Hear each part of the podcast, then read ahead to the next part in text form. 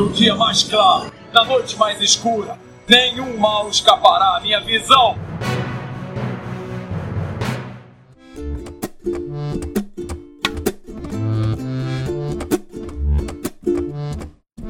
Sejam bem-vindos ao setor 2814. Hoje, como especial, queria falar um Somebody Save Me! Nossa, a piada veio, veio bem rápido hoje, viu?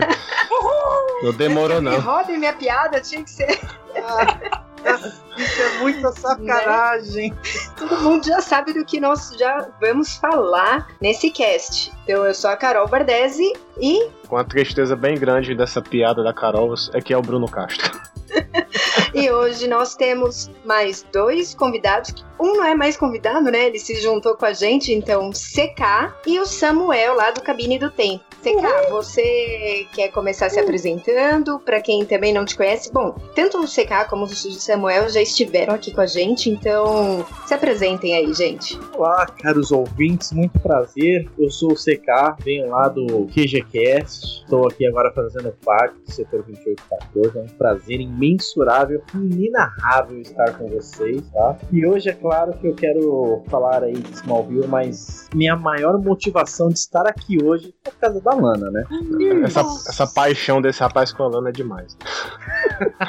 Pois é, já, já, viu, já eu sou do time Chloe, sou Samuel Ragnos, lá do Cabine do Tempo, e realmente Smallville é uma das séries que, que tá no coração, porque foi Smallville que me fez gostar e conhecer podcast, né? Foi por essa série que eu, que eu aprendi como é que é o lance de podcast, tudo, de ouvir podcast, no, no, início de tudo, né? E é por isso que eu amo tanto essa série, rapaz. Fora a trilha sonora dela, que é incrível, e a Chloe, que é a mais gata da série. Negócio de lana, mano. O negócio é Chloe, mano. Chloe o quê, rapaz? Mas gata você também apelou, né? Mas beleza, deixa. A, Chloe Eterna Friendzone. Isso, é verdade, é verdade. Que é isso, rapaz, que é isso. Depois chega a Lois, a Lois pra dar o suporte depois. Oh, aí falou de Lois, hein? Caraca, que mina gata aquela, hein? Pois é, bota, bota a lana no bolso. Não, tá vendo assim? Pega leve.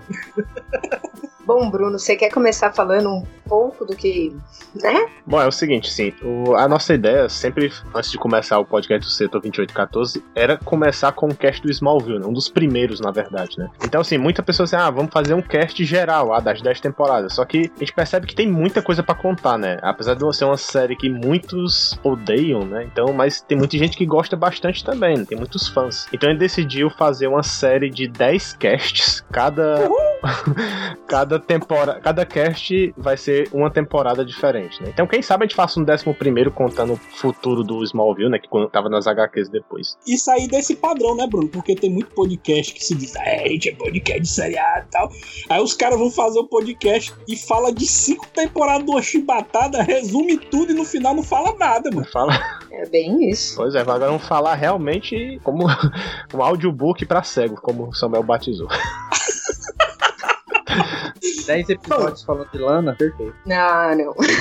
Bom, lembrar que esse cast contém spoilers, então se você não assistiu até hoje Smallville, apesar de ser uma série mais antiga, e não quer levar spoiler, não escute. Smallville só tem só 16 anos pra pessoa ter é, assistido. Básico, mas até aí, né?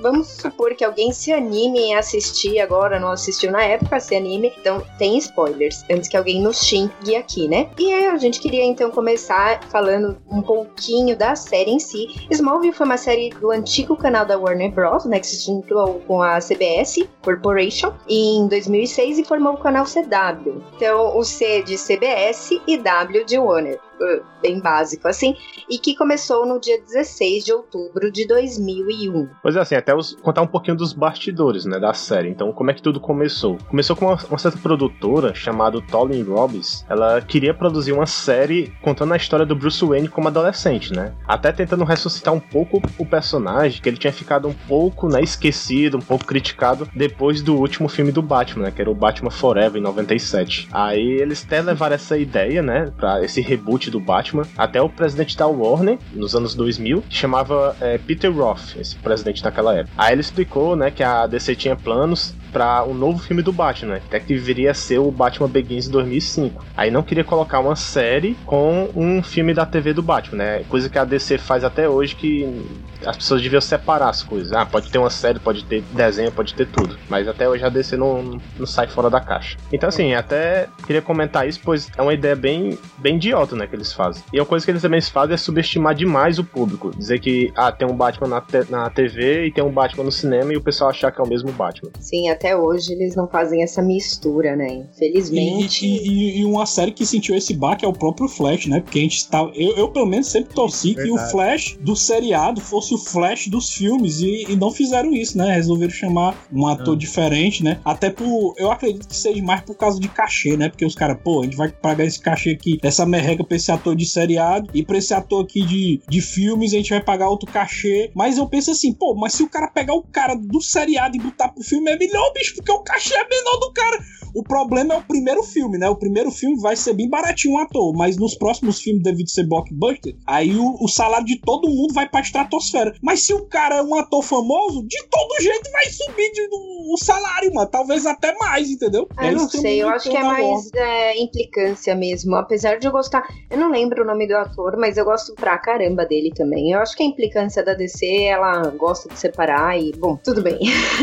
Pois bem, né, galera? Depois de levar um não da Warner, né, a produtora retornou em junho de 2000 com a seguinte ideia: o que vocês acham se a gente contar uma história das aventuras do jovem super-homem? Tipo, a gente mostrando como seria a vida do Clark aprendendo os poderes, aprendendo a se tornar o super-homem, né? Porque até uma ideia legal, porque nenhum dos filmes explorou isso, né? O próprio filme lá do Superman, ele nunca teve, é, ele nunca focou nisso, né? Porque o cara sai lá pra Fortaleza da Solidão e depois já volta fodão, super super-homem com, com uniforme e tudo, sabendo todos os poderes, sabendo fazer tudo. E a série iria, iria galgar essa evolução do Clark, né? Mostrando ele um adolescente inseguro, não com todos os poderes, e na medida que a série iria avançando, ele ia aprendendo a usar os novos poderes e também amadurecer e se tornar um exemplo de herói, de homem e, e, um exemplo de esperança que a gente conheceu nos filmes, né? E os diretores acabaram adorando isso aí, né? O presidente da Warner achou uma ótima ideia. Ele estava tentando trazer esse conceito desde que entrou na Warner em 79, então a ideia estava pronta, só faltava decidir quais seriam as pessoas certas para escrever a série. Aí foi então que surgiu os escritores Alfred Golk e Miles Miller no início, né? Eles fizeram até um piloto de uma série baseada num filme é, chamado Horizon, né? De 96, que era um filme de, de ação com Arnold Schwarzenegger. E, e basicamente esses dois caras é que iriam dar a luz, literalmente, a Smallville, né? Eles que seriam a base de todo. Eles fariam a base de todo o roteiro do seriado, né?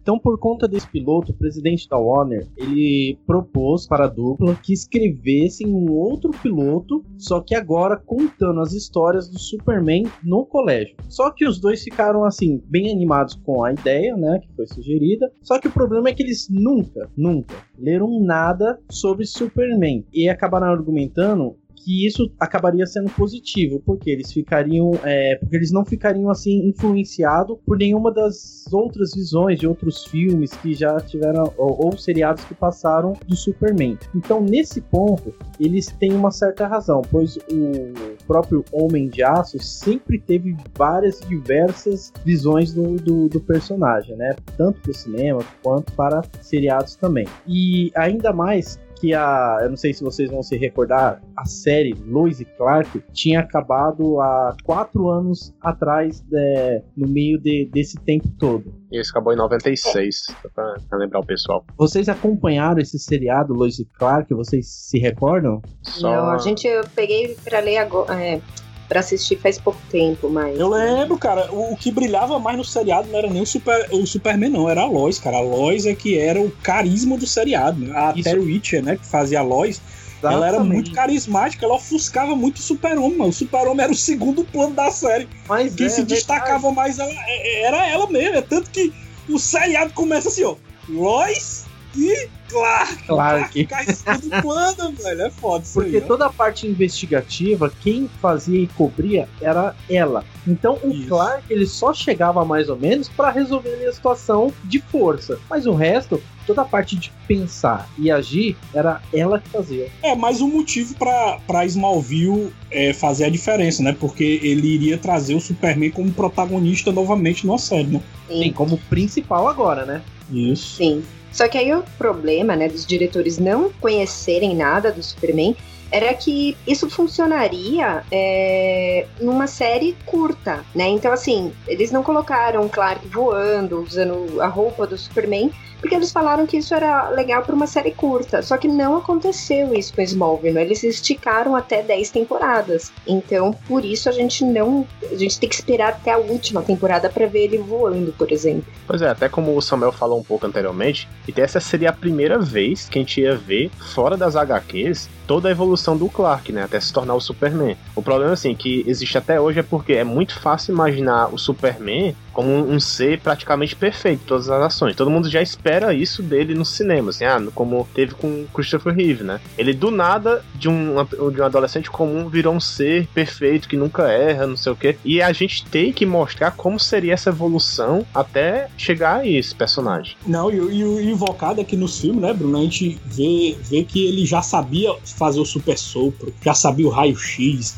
já sabia a, a visão de calor. O Caba já sabia tudo, meu irmão. O cara vi- saiu de casa e já virou super-homem automaticamente. Como assim, né? Tá, tava faltando uma lacuna que precisava ser preenchida. E Smallville foi uma ótima ideia de preencher isso, né? Exatamente. Exatamente. Concordo, concordo plenamente. Bom, e aí, pra isso, os diretores eles é, estudaram bastante os quadrinhos, apesar de eles não serem conhecedores, eles acabaram fazendo bastante pesquisa, e aí eles decidem pegar somente as coisas que eles gostaram, né, nas HQs e adaptar o restante.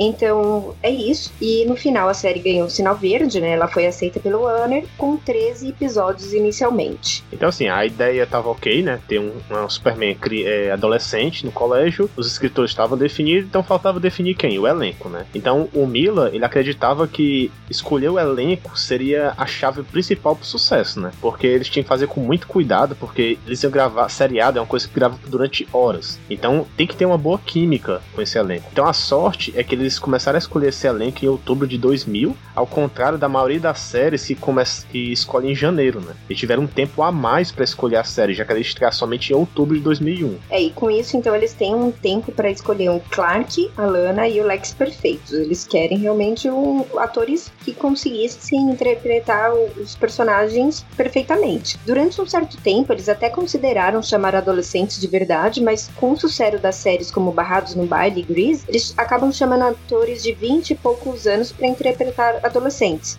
O ator Tom Welling, que faz Clark Kent, ele recusou o papel duas vezes, não porque ele é metido, mas ele justificou que os produtores trouxeram poucas informações para ele sobre o próprio personagem. É, eles simplesmente só falaram, olha, é o Superman na, dentro de uma escola. Então, realmente, acaba sendo aí pouca informação. Mas conversaram com ele, ele leu todo o roteiro e aí sim ele entendeu o que seria o projeto, que seria algo realmente bem maior. E o Clark, né, já tinha sido escolhido, né? Que os cabas são cagados, né? Conseguiram encontrar um cara que era a cara do Christopher Reeve, o Superman lá dos anos 70, e conseguiram encontrar um cara que dava é, esse, esse ar de bondade que o Christopher Reeve tem, né?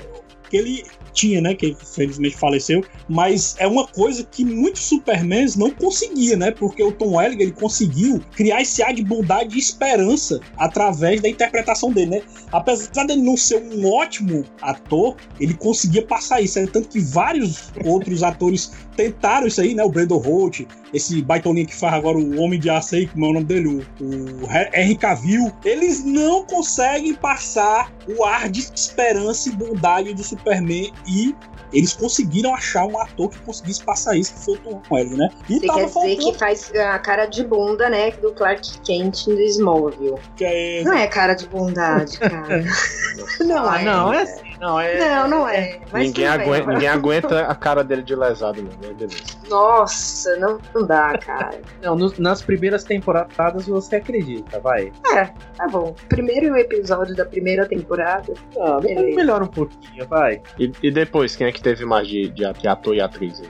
Pois bem, então faltava encontrar a Lana, a Lana Lang, né? A, o amor da vida do Clark, pelo menos na adolescência, né? E eles acharam uma atriz linda, isso aí não tem como negar. Ela tem uma aparência incrível, né? Que é a Christian Krell que ela tem aquela aparência assim, é uma mistura de japonesa com, com australiana. É uma mistura tão louca, mas a mulher tem uma beleza tão exótica que conquista qualquer pessoa. Aí é tanto que tem os fãs da Lana que não se importam o quanto a personagem é chata e o quanto a atriz é ruim, mas o que importa é porque ela é linda, entendeu? Então isso aí já basta, né? Então ela foi. É... E outra coisa também que os produtores perceberam era a ótima química que ela tinha com, com o Clark, né? Porque normalmente quando eles chamam para fazer os testes, é três ou quatro pessoas, mas logo de primeira eles já contrataram logo a, Kristen Krug, porque viram que ela tinha uma química incrível com, com Tom Welligan, né? E já foi é, amor à primeira vista, né? Então já de cara a gente já tinha a nossa Lana no primeiro teste da adição lá deles, né? Sim, e depois a gente tem o Michael Rosenbaum, né? Que faz o Lex Luthor. É unânime, eu acredito que para vocês também, pelo menos para mim, é o melhor ator da série e é o melhor Lex que eu já vi interpretado em qualquer lugar. Assim, tipo, não sei se é que, como eu assisti o, o Lex, foi um dos primeiros contatos que eu tive, para mim ele é o melhor Lex Luthor. O Lex deveria ser daquele jeito sempre, né? Não como foi agora no Batman vs Superman. Tipo, eu descarto esse último Lex. É, é. Esse, último Lex dá ânsia de vômito, né, Carol? De tão ruim que é, né? É, é complicado. E assim, é, tipo, o, o último mim... Lex só perde pro Lex do filme do Reeve, que era um cientista maluco mesmo.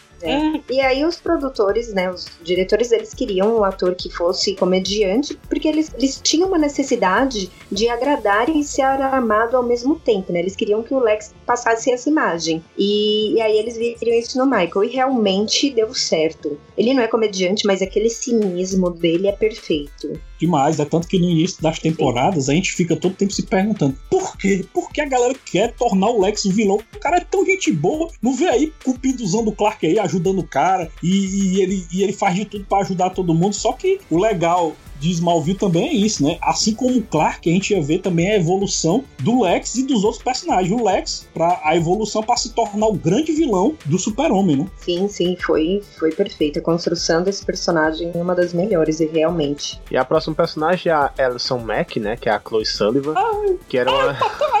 a paixão do Samuel aí. Ela foi uma, uma, personagem nova, né? Que ela foi criada pra série. E ela era a editora do jornal do colégio, né? Que se chamava Tocha. Ela também, é, desde o início, ela sempre foi apaixonada pelo Clark. Apesar de que ela sabia que ele sempre amava a Lana, né, desde criança. E os roteiristas estavam procurando ideias de como Clark poderia se interessar por jornalismo, né? Então, eles criaram a personagem exatamente para dar aquele empurrão para ele. E o legal também da Chloe é que, assim, ela é a única pessoa que percebe que existem coisas estranhas em Smallville, né? Com as pedras de meteoro da, das primeiras temporadas. Tem pessoas se transformando com poderes. E ela até cria uma parede chamada a Parede do Esquisito, né? Que é onde ela coleciona vários artigos estranhos que ela registrou, né? Desde a chuva dos meteoros. E também outra habilidade legal da, da Ellison é que ela conseguia falar muito bem e muito rápido. E é uma habilidade que você ou nasce ou não nasce, né? Então. É porque a Chloe, macho, era believer, macho. Ela é tipo o caba lá do, do arquivo X, né? O Mulder. O Mulder, ele queria, porque queria que provar que o sobrenatural existe, que a, que a alienígena existe, e a Chloe, ela pegou um pouquinho do Mulder, entendeu? Então muita coisa Smallville copiou também de outras séries e, e a Chloe tinha, tinha essa pegada um pouco Mulder, né? O Mulder feminino. Bom, o ator Sam Jones, que fazia o Pete Ross, ele foi o mais difícil de ser escolhido. Os produtores encontraram ele até depois de uma segunda tentativa, né? Bom, uma das maiores características que eles encontraram no ator é o carisma dele, dele ser uma pessoa doce, gentil. É, bom, enfim, parece que realmente escolheram ele por falta de opção mesmo. Completar a tabela, é, e outra né? curiosidade do e, e, outra coisa, outra curiosidade do Pete Ross é que nos quadrinhos o Pete Ross é branco, né? E ele tem um cabelo ruivo, né? Então, no filme eles resolveram colocar um ator negro ou afrodescendente, né? Pra na, na fazer o papel do Pete Rosa na série. Isso. Isso. mesmo. E até um detalhe também que o Pete e a Lana nos quadrinhos, até pelo menos naquela época, eles até eu acho que estavam noivos, até quase casando também, né? Só pra situar o pessoal. É verdade, é verdade, é verdade. O Pete futuramente ele casou com a Lana nos quadrinhos, não foi, Bruno? Isso. E aí, muito bem, muito bem lembrado. Sim, vamos falar de John Schneider, né? O Jonathan Kent, cara, esse ator aí que realmente, assim, para mim, a Carol falou sobre o Michael Rosenbaum, né? E para mim tem os três melhores atores do seriado, que é o Michael Rosenbaum, o Lex, o, o John Glover, que futuramente a gente vai falar dele, que é o pai do Lex, né? E o John Schneider, que é o Jonathan Kent, né? Eles queriam um personagem que passasse a impressão de um verdadeiro fazendeiro, né? O cara é, é um estilo assim, meio o, o, o invocado é, é, isso no Jonas, né, cara? Ele tem esse jeito de fazendeiro dele e aquele jeito meio brabão, sabe? Mas, mas você sente muita bondade e carinho vindo dele, entendeu? Ele tenta dar bronca sem ser ignorante. É até esquisito você tentar narrar o jeito que o Jonathan é, né? Então eles contrataram é, o John Schneider, que era estrela de um seriado antigo dos anos 70, o, Os Gatões, aqui no Brasil ficou conhecido. Teve até um filme que saiu, não sei se vocês chegaram a assistir, dos Gatões, né? Fizeram um remake, fizeram um filme dele. Sim. Aí tem, aí tem o Stifler e tem aquele carinha lá do Jackass. O carinha do Jackass e o Stifler eram os principais desse novo filme aí dos Gatões, né? E era uma série que passava na Fazenda, entendeu? Então eles, eles acharam é, o ator ideal. E, e, realmente o John Schneider caiu como uma luva, como Jonathan Kent. E na minha opinião, não sei de vocês, mas para mim é o melhor Jonathan Kent até hoje. Em todas as encarnações de Jonathan Kent que já surgiu, para mim ele é o melhor. É. é, o é da Carol foi bom. Não, não. É, pensando assim, realmente. Mas, mas é. Ele não é um personagem que para mim pega tão. Assim, na série sim, mas nos filmes ele não é algo tão marcante. Ele, ele que criou essa, é, essa disciplina no Clark de. Ele era, ele, ele era quase um mestre pro Clark, né? Porque ele sempre, ele sempre dizia pro Clark, use seus poderes com moderação, ó, cuidado para não machucar o fulaninho ali, não pode fazer esporte, você pode machucar os outros. Eu acho legal isso aí, porque se tivesse só a Marta, se o, se o Jonah tivesse morrido como no filme logo no começo, o Clark ele não seria tão é, cuidadoso, né? Como como ele é no seriado. Né? Até concordo nesse ponto. É que realmente nos filmes, eu não posso falar, ele foi o melhor, porque nos filmes ele não tem tanta importância. Mas para dar continuidade, então, ainda nos personagens principais da série, vamos falar da Martha Kent, né? Já que a gente comentou do ator do Jonathan Kent, vamos falar da Martha Kent, que é a Annette O'Torry. Inicialmente era para ter sido a atriz Cynthia Ettinger, mas é, era um dos casos onde o ator não, não tava se encaixando no papel, sabe? Quando isso acontece. E aí a própria atriz, ela percebeu isso, ela falou tipo, que não dava para ela, e aí dá pra ver como a Cynthia seria logo na primeira versão do piloto né, que dá para encontrar aí pela internet. Então, quem quiser ver a Cíntia no papel de Marta, ainda a gente consegue achar. Isso, viu, cara? Se eu não me engano, tem nos extras do DVD da primeira temporada, viu? Exato, Algumas cenas com, com essa, né, da primeira, né? Tem um piloto completo, né? É o piloto que não foi ao ar no extra da primeira temporada. Quem quiser comprar aí o DVD e dar uma olhada. DVD, é, vamos falar para pegar o DVD do que é mais bonito do que achar pela internet. Original! original! é, melhor, melhor. E aí, como eles tinham bastante tempo, e como a série The Hunters ela foi cancelada na primeira temporada, o nome da Net ela foi colocado na mesa e deu certo. Além do fato que a atriz que interpretou a Lana no filme de Superman 3 e os fãs iam adorar a homenagem. E o último ator regular da série, né, que é o John Glover, né, que era o Lionel Luthor, na verdade é o pai do Lex, né, e na série ele é o verdadeiro vilão da série. E isso durante vários anos, né. Até o personagem ele não tinha grandes planos na série, ele ia aparecer somente na primeira temporada, mas com o grande sucesso dele, o Milar, ele, ele, aumentou o papel e acabou chamando ele de um acidente feliz, né? Que deu certo. Então, assim, pois é, era até, era até uma coisa que, que a gente até comentou, né? Que o Michael Roosevelt lá, que fez o Lex, eu acho que o melhor ator é, é ele, viu, cara? O John Glover, porque o cara é muito bom, velho. Ele sabe passar o ar de maldade, é tanto que ele fez até um seriado, não sei se vocês chegaram a assistir, que ele era o Lúcifer no seriado. Passava até no SBT também, mano. Tu é doido, o cara é a encarnação do mal de pessoa, velho. É, ele é, é muito bom para fazer vilão. Ele é muito bom, muito bem, muito, muito bem. bem. mesmo, assim. E é engraçado que eu nunca vi mais ele depois em filmes. A maioria dos personagens eu nunca mais vi depois em filmes e séries, né? Personagens não, dos atores, né? O engraçado, né, que o Samuel falou tanto do, do Jonathan, né, do, do ator, mas do Jonathan, que consegue passar pro Clark aquela área de bondade. Então, tudo que o Clark é por conta do Jonathan, nesse caso, o Lex, a gente pode fazer esse paralelo, né? O Lex, é o que é por conta do Leonel. E muitas vezes o, o Lex, ele, ele, se, ele queria seguir por um caminho de bondade, mas o Lionel ia lá e baldeava tudo. Não, é assim, assim. Que chegava ao, ao extremo até de, sei lá, tipo, demitir uma fábrica inteira só pro, Le, pro Lex é, sentir ódio, né, por aquilo e de ter destruído a vida daquelas pessoas, porque todo mundo achava que foi o Lex que demitiu. Isso é só um exemplo de vários que o Lionel faz para deixar o Lex cada vez mais maligno que nem ele, né? É, e pra se tornar. Mas isso é importante para o crescimento do personagem, né? Foi um jeito que eles fizeram de dar uma explicação por que o Lex é o Lex, né? Ele se torna essa pessoa tão não é ruim. Não é, É, ruim, é, eles querem dar a base assim, a, É a fa- origem. é, a família, a família da- das pessoas é que podem tornar É a a personalidade da pessoa, assim, tipo, é mais ou menos assim. Bom, e agora saindo dos personagens, vamos pontilhar algumas curiosidades. É interessante falar que a série foi filmada em Vancouver, no Canadá. Eles até chegaram a olhar a Austrália, mas como a Austrália é longe,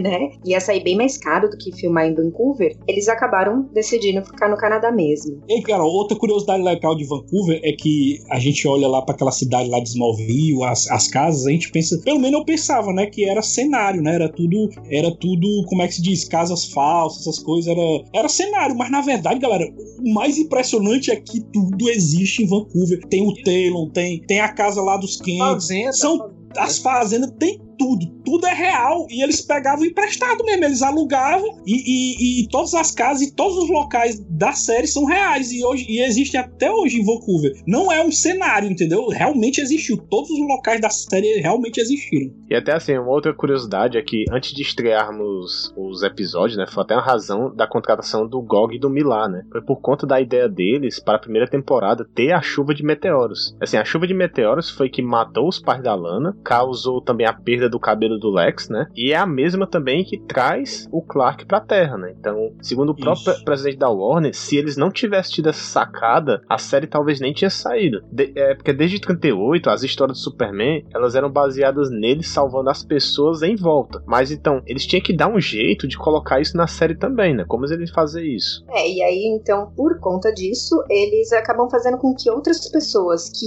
entram em contato com as pedras, né, com, com o meteoro, recebam poderes. Uma outra coisa que eles tinham que fazer é dar uma desculpa para o Lex ir para em Smallville, né? E ainda tem uma interação com um bando de adolescentes, porque o Lex é um pouco mais velho. Então, isso porque somente nas histórias da década de 50 e 60 que o Clark tem contato com o Lex em Smallville. E, inclusive, foram os melhores amigos durante um certo tempo. Então, assim, existiu, isso não foi invenção da série. Na- tem histórias na- nas décadas de 50 e 60 mostrando isso, né? E, e, Carol, e complementando nessas histórias que o Clark era amigo do, do Lex, né? O Bruno até pode me corrigir se eu estiver errado. Foi, foi uma dessas histórias que os dois eram amigos que o Lex criou ódio do Superboy porque durante o incêndio o Superboy foi soprar pra apagar o fogo.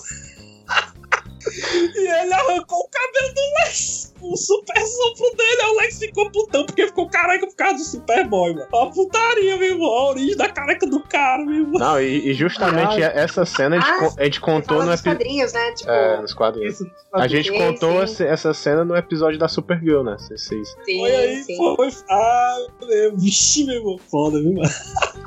Então não, não foi invenção, né? Só para complementar, então não foi invenção dos diretores, né? Que essa amizade. Só que para relembrar qualquer outro período retratado, claro que só conhece o Lex em Metrópolis, né? Inclu- inclusive após a crise nas Infinitas Terras. É, assim, que é a época que a maioria das pessoas conhece, né?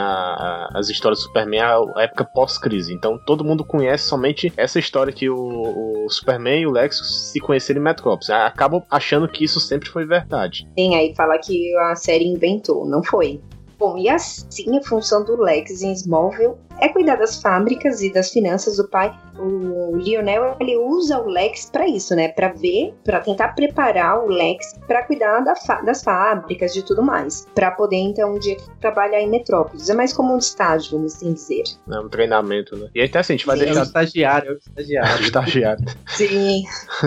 E a gente até vai deixar também um link do um compilado de trailers, né? Dos primeiros trailers da série, né? Pra caso alguém, se tiver curiosidade também, vai estar no post And now, the season premiere of Smallville.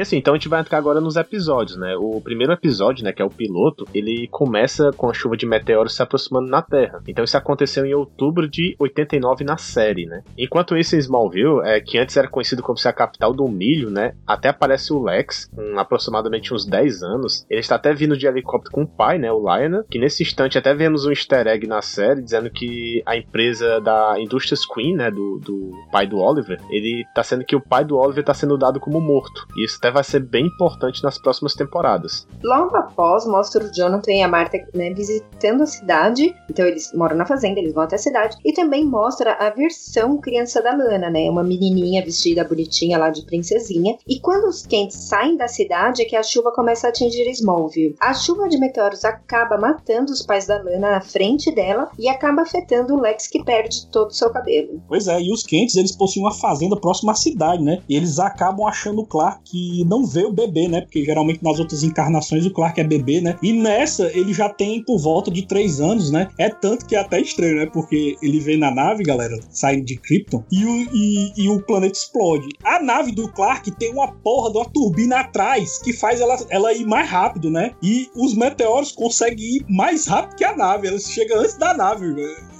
eu não entendo isso aí, entendeu? Os meteoros viajando na velocidade da luz. Mas tudo bem, a gente, a gente suspende a, a né, suspensão de descrença. É. E, e outra coisa também, e outra coisa também é que eles até brincam, né, que não foram eles que acharam o Clark, né? Foi o Clark que achou eles, né? Porque eles viraram o carro e o Clark acaba achando eles lá. E eles falam isso umas quatro vezes no episódio piloto. Eu, beleza, galera, eu sei que eles acharam vocês. Outra coisa legal também é que é, a história depois que eles encontram o Clark, ela avança 12 anos, né? E o Clark já tem 15, né? A gente vê aquele carazão gigante de 1,90m, gigantesco, com 15 anos de idade, né? Mas eles seguiam aquele padrão que tinha lá no Barras no Baile, as outras, essas outras séries que utilizavam jovens, né? Em vez de adolescentes reais, e diziam que era adolescente e se colar colou. É, o, o Smallville tinha essa pegada meio Chaves, né? Só que não tão Chaves assim, porque o Chaves era a galera de 40, 50 anos fazendo criança, né? Já Smallville, o, o Tom L, quando começou, ele tinha 27 anos fazendo um adolescente de 15, né? Não, tinha 21. E o Clark tinha 21, era? Tinha 21, 21. Caralho, 20. Olha aí. E, e outra coisa também é que o Clark começou com três poderes básicos do Superman. Quais seriam eles, CK? Simples. Força, a velocidade e a invulnerabilidade. Aí. E o Clark, ele sempre quis ser aquela pessoa normal, mas, meu, ele não é uma pessoa normal, ele veio de outro planeta. Então ele queria esse lance de jogar futebol americano, assim como seu pai adotivo, mas é claro que ele não podia, né, por causa dos poderes dele, né, que é, ele poderia, poderia machucar alguém. Só que aí nesse episódio, no piloto, ele vai lá, vai contra o pai, o Jonathan, e acaba entrando pro time. Só pra falar assim, até esse momento da série ele não sabia que ele era um alienígena. E os pais dele esconderam e vão contar no final desse episódio. Não, e uma coisa que eu achei legal nessa série, que eles mudaram com o tempo, é que o Pete e, e a Chloe, eles eram muito sacanas no episódio piloto, né? Porque eles ficam todo tempo apostando um com o outro, ó, o Clark vai fazer isso, o Clark vai fazer aquilo, né? Tipo, o Clark vai chegar atrasado, eles pegavam e apostavam. O Clark vai tropeçar na frente da Lana, ia lá apostava, né? Porque os dois eram os melhores amigos do Clark, ele já tinha, ele já conhecia o Clark há tanto tempo que ele já, já sabia tudo que o cara ia fazer, velho. A própria Chloe, ela conta os segundos pro Clark dar um vacilo ou fazer uma coisa que ela tava esperando junto com o Pete, né? Então os dois, eles eram mega amigos do Clark. E a Chloe, ela, ela como o Bruno falou, falou, né? Ela era fascinada por Smallville, né? Que ela, ela se mudou pra lá, ela não tava lá em 89, ela veio depois. E ela era fascinada pelo evento de 89, que foi a chuva de meteoros, né? Que acabou criando, na versão dublada, né? O mural do esquisito, né? Que tem a parede do esquisito, ela chamava de mural do esquisito no dublado, né? Agora é o momento mais importante desse cast, que é claro que a gente vai falar de quem? Da Lana, a garota mais popular do colégio. E é claro que mais pra frente a gente vai falar o porquê que todo mundo se apaixona por ela, né? Ela acaba sendo é, a paixão do Clark e a minha, né?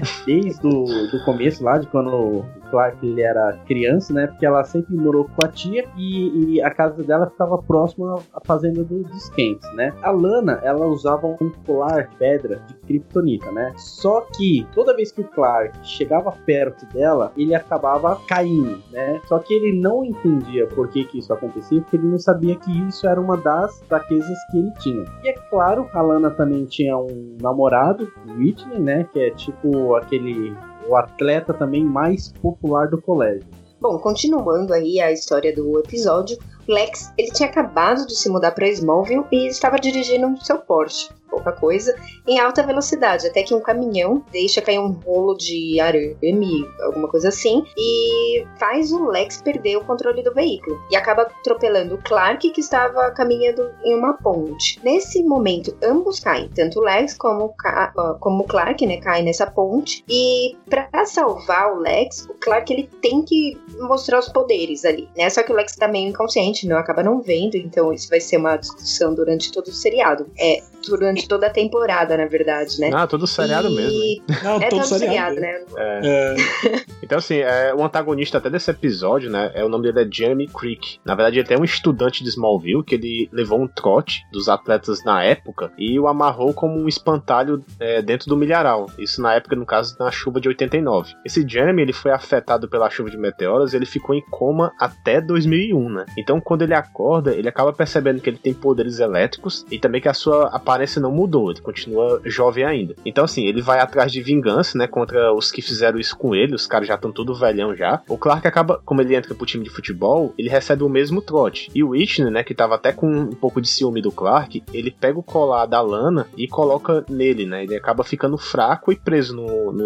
no milharal. E o Lex... Ei, ei, ei, Bruno, ei. Bruno, é até uma coisa que só faz sentido se o cara for muito babaca, né, mano? O cara tem que ser muito babaca de pegar o colar da namorada e botar em outro cara, mano. Por isso que fez sentido essa cena. Mas se o Whitney não fosse babaca, não fazia sentido nenhum.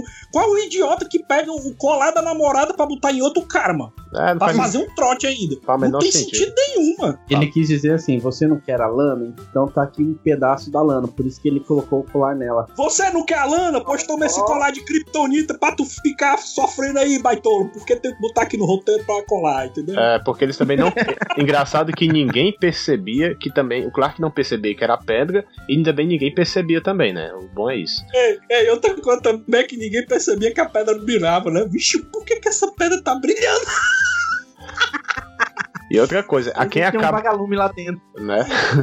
E quem acaba salvando o Clark aí é o Lex, né? Ele, ele salva lá o Clark e o Clark consegue impedir o Jeremy de continuar a vingança dele. Eles têm uma luta lá qualquer e o Clark ganha dele. Como a gente já comentou, no final do episódio, o Jonathan acaba revelando então pro Clark que ele é um alien, né? Um alienígena, e mostra a, a espaçonave, né? A nave do Clark. E, o que eu acho legal também em Smallville, que aí tem que falar de- desses, desses estereótipos que a série tem, é que o Clark, na maioria das vezes, de todas as lutas que o Clark tem, com todos os freaks que ele enfrenta, que é os caras que foram alterados pelos meteoros, que isso aí até foi copiado no Flash, né? Que o Flash copiou descaradamente o seriado novo do Flash, que os caras, toda vida o Clark ganha na cagada, mancho. Toda vida é na cagada. Esse do Jeremy, o Jeremy atropela o Clark, aí bate no hidrante, o hidrante molha o Jeremy, ele leva um choque e o cara esquece que ele era mal e, e voltou a ser uma pessoa normal. Outro easter egg também, assim, é que no final desse episódio, é, o Clark, como com raiva, né? Ele pega todas as picapes dos atletas e empilha uma a uma, né? E é até engraçado que esse.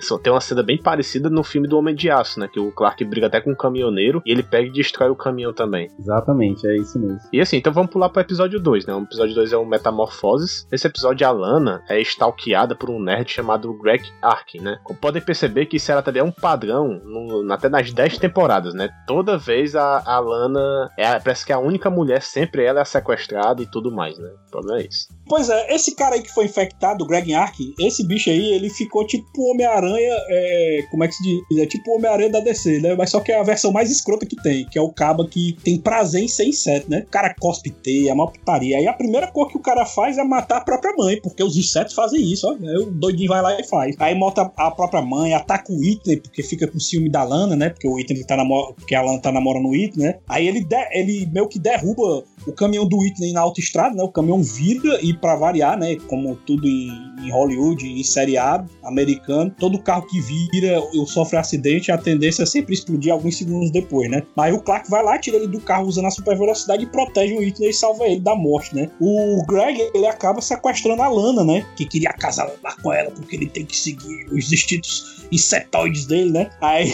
aí o Clark, junto com o Ethan, se unem pra encontrar ela, né? Aí na batalha final, né? Uma mini escavadeira cai em cima do Greg, né? Assim, na maior sorte do mundo que o Clark tem, que sempre tem essa sorte, que se divide em vários pequenos insetos e consegue escapar. Mas é até uma coisa esquisita, né, bicho? Porque esse Greg, ele sempre tinha esse lance de, como é que se diz, de usar os poderes dele para enfrentar o Clark, mas na hora do vamos ver, o, cara se transformar em vários insetos, mas eu não entendo isso aí, mano. É, é é, é, isso é, ro é tipo... roteiro, isso é roteiro que o pessoal não tem que ver. É, não, se você, pra... se você pegar hoje pra assistir o episódio, você vê os efeitos desses insetos, só por Deus, viu? É, mas é estranho mesmo. Mas, mas vamos continuar, né? bom, enfim. Bom, nesse mesmo episódio, o Lex dá várias e várias dicas pra Lana pra, pra mostrar que o Whitney fez o trote do espantalho com o Clark. Aí o Whitney acaba admitindo que fez o trote sim, né? E acaba falando que ele revela que perdeu o colar da Lana. Mas o Lex revela que não, ficou com o Clark.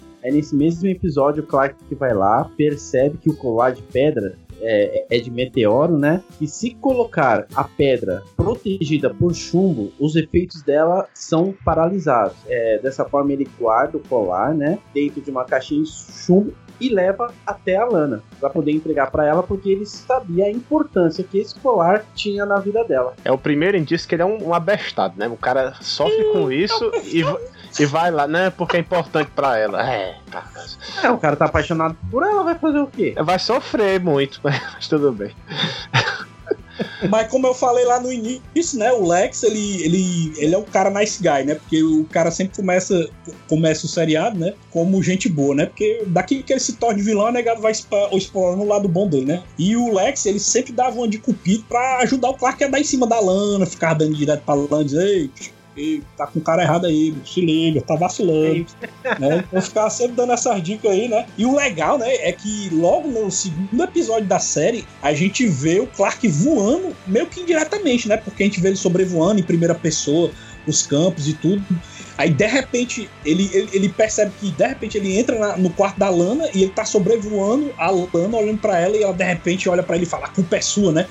Fazendo referência à morte dos pais dela, né? E é quando o Clark acorda e ele tá realmente voando em cima da cama dele. E ele acaba caindo e ele até comenta com o pai dele, né? No, no episódio que ele tava voando, o pai dele, é, realmente estamos entrando numa nova zona, né? E isso é invocado que esse lance de voar nunca mais aconteceu até se eu não me engano, até a terceira temporada que o Clark volta a voar, né? Quarta, Aí, mas antes disso, até a quarta, né? Caralho, só vai acontecer de novo da quarta, mesmo. Caralho, é muito tempo, velho. É muito tempo. E outra coisa também é que o Greg, a, a, as cenas do Greg é, faz muita relação com aquele filme A Mosca, né? Porque tem uma parte até que ele tira a pele e tal. E, e uma coisa invocada, né, que eu até comentei, é que ele se transforma numa porrada de inseto, mas nunca mais o cara voltou pra Smallville, né? Nunca mais teve outro seriado.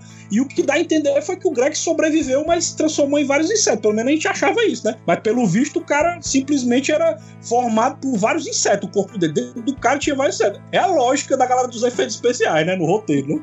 Bom, continuando então, entrando no terceiro episódio. Nesse episódio nós temos o treinador Walt, né, do time de futebol do colégio. Ele estava disposto a conseguir a sua vitória a qualquer custo, né? Que era a vitória número 200, incluindo trapacear, fazer qualquer coisa. Ele chega até a ameaçar o diretor Kwan, né, que queria suspender alguns jogadores que trapacearam. Então o treinador falou que não ia suspender ninguém. E aí Daí que começa a desenvolver os poderes de criar fogos a partir da força de vontade. Ah, então enquanto isso, o Clark, ele tava tentando convencer a mãe dele a entrar pro time, né? mas o Jonathan não queria de jeito maneira. Então, assim, porque no calor da partida ele poderia machucar alguém, né? Usando os poderes. Aí, assim, essa foi até uma referência à origem do Superman pós-crise, escrita até pelo John Byrne, da revista do Homem de Aço, onde o Clark, na época que ele estava em Smallville, ele era um herói do time de futebol. E aí eles quiseram homenagear essa parte. E o Jonathan, ele conta a ele sobre a verdadeira origem desse medo, né? Ele tem um medo de que ele machuque alguém. Eu queria só complementar que o treinador desse episódio, ele é o pai do Kevin Arnold dos anos incríveis, hein? Ele é o vilão desse, desse episódio aí. E ah, o invocado, e o invocado também é que o nome dele, ó, no episódio é Walt Arnold. O sobrenome dele é Arnold, né? Que, que também faz referência também ao seriado Anos Incríveis, entendeu? Então, então é uma homenagem ao outro seriado, mano. Usando, usando um ator que fazia, o Dan Lauria. Muito foda isso aí, viu? Legal. Bom, continuando o que o Bruno né, comentou, a Chloe ela testemunha o treinador usando os poderes e ele percebe isso, ela testemunhando, e ele vai tentar matá-la colocando fogo no jornal. E aí depois de salvar a Chloe, o Clark vai enfrentar o treinador que prende ele numa sauna com fragmentos do meteoro, né, de Kryptonita. O Jonathan consegue salvar o Clark e no final do episódio o treinador acaba morrendo em seu próprio fogo. E nesse mesmo episódio, a Lana ela desiste de vez de ser líder de torcida, né? É, e resolve se tornar garçonete, sem muito sucesso. E o Lex, ele recebe ordens do pai para cortar 20% dos funcionários para redução de custos. Só que aí que a gente vê o começo, o início da, da inteligência do Lex, porque ele consegue reduzir os gastos sem ter emitir nenhum empregado. E o próximo episódio? Vamos falar do episódio 4, X-Ray, né? Que é um dos meus episódios favoritos. Em Smallville eu achava legal que, nas, pelo menos nas primeiras temporadas, sempre tinha um episódio pro Clark aprender um novo poder e desenvolver durante o episódio, né? E o X-Ray é o primeirão deles, né? Que o Clark descobre que ele tem o poder de, de ver a visão de raio-x, né? Ver através das paredes, né? Ver a galera com aquela visão realmente de raio-x, né? Que foi até uma invenção também dos produtores da série, né? Porque nas outras invenções do Super-Homem não tinha isso, né? De ver a visão de raio-x. E o que eu acho legal também em Smallville, que esse episódio ele, ele enfatiza muito isso, que a maioria dos episódios começa assim. Ele sempre coloca uma cena doideira no começo do episódio para depois tocar a musiquinha, né? De introdução, né? Da abertura, né? E o episódio ele começa com o Lex entrando num banco, pedindo pra sacar todo o dinheiro da conta dele. E o gerente pede que ele assine lá o papel, né? Comprovando lá que, que é ele e tudo. Só que a assinatura não bate, né? Aí o Lex saca uma arma, anuncia o assalto, rouba o banco e foge, né? E ele acaba se encontrando coincidentemente com o Clark. E os dois se esbarram e o Lex tinha uma força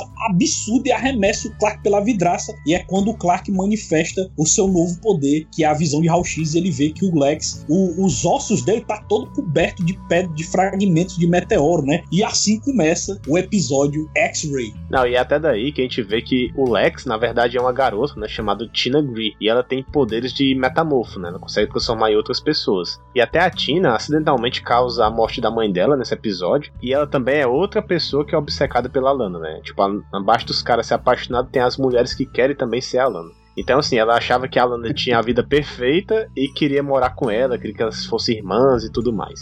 Enquanto Clark, né, treinava o seu novo poder, né, de raio-x, a Marta acaba descobrindo que o dinheiro roubado do banco está na casa da Tina, que se transforma no Clark e tenta matar ela. O Clark acaba descobrindo o resto do dinheiro roubado no armário da Tina, que consegue fugir da polícia. Depois de sentir, né, de se sentir rejeitada pela Lana, que era o amor dela, a Tina decide matar a Lana e roubar o seu lugar para viver a vida perfeita. Mas o Clark acaba salvando a Lana e derrotando a Tina, que acaba presa. Como uma outra história secundária, temos a Lana, que ela acaba encontrando um antigo diário da, da mãe dela, né? E ela, lendo no diário, ela vê que a mãe dela não tinha a vida perfeita que ela achava que tinha. E o repórter investigativo Roger Nixon, que tenta chantagear o Lex, dizendo que vai publicar a história do roubo do banco, tal. Mas aí o Lex chega para ele e começa a manipular ele, pedindo para ele trabalhar para o Lex, investigando o acidente que ele teve com o carro, logo lá no, no início da, da temporada. Como curiosidade, nesse episódio a gente tem uma cena clássica, né? Que é o Clark caindo de uma corda, né? Na, na aula de educação física. E quando ele percebe, ele está usando essa visão de raio-x e olhando através da parede e vendo as meninas nuas no vestiário. pra mostrar que o Clark é tarado, né? E... né? Foi... Safadinho, menino.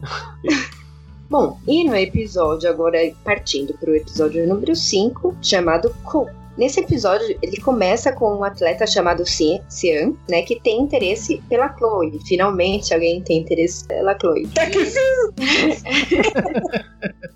Eles estão numa festa perto de um lago. Ele acaba sofrendo um acidente e cai num rio congelado, onde tem fragmentos do, de kryptonita no fundo. Um, um, outro dia, né, num outro dia ele ressuscita e percebe que agora tá com poderes de absorver o calor das pessoas. O Cian, ele acaba seduzindo uma aluna e rouba seu calor, só que ele acaba deixando ela congelada até a morte. E depois ele parte pro seu amor, o Chloe. Pois é, até enquanto isso, o Lex ele convida os quentes, né, até a mansão. Até uma coisa que a gente não falou, assim, o Jonathan, ele sempre tem uma birra muito com o Lex, com os lutos, na verdade. Ele não gosta muito. Então o Lex sempre, sempre tenta se aproximar deles no começo, principalmente depois do acidente com o Clark e tal. Aí ele quer ser amigo do Clark. Aí o Lex, ele convida os Kent até a mansão, né, para tentar ajudá-los, pois ele estava passando por graves problemas financeiros na fazenda. Aí o Lex, ele acaba ajudando o Clark a chamar também a Alana para um show do Radiohead, né, em Metrópolis, após o Whitney furar com ela. Mais uma vez o Lex dando uma de cupido, né, como foi falado anteriormente. Olha aí. Só que para variar, né, mano, o Clark acaba se lascando, né, porque ele acaba abandonando a Alana lá no show, assim que percebe que a, a Chloe corria perigo, né, e ele corre lá pra casa do, dos, dos Lex, ou dos Lex, ou dos Lutos. E ele segue o rastro do Sean, né? Até a mansão dos Lutas, que também salva.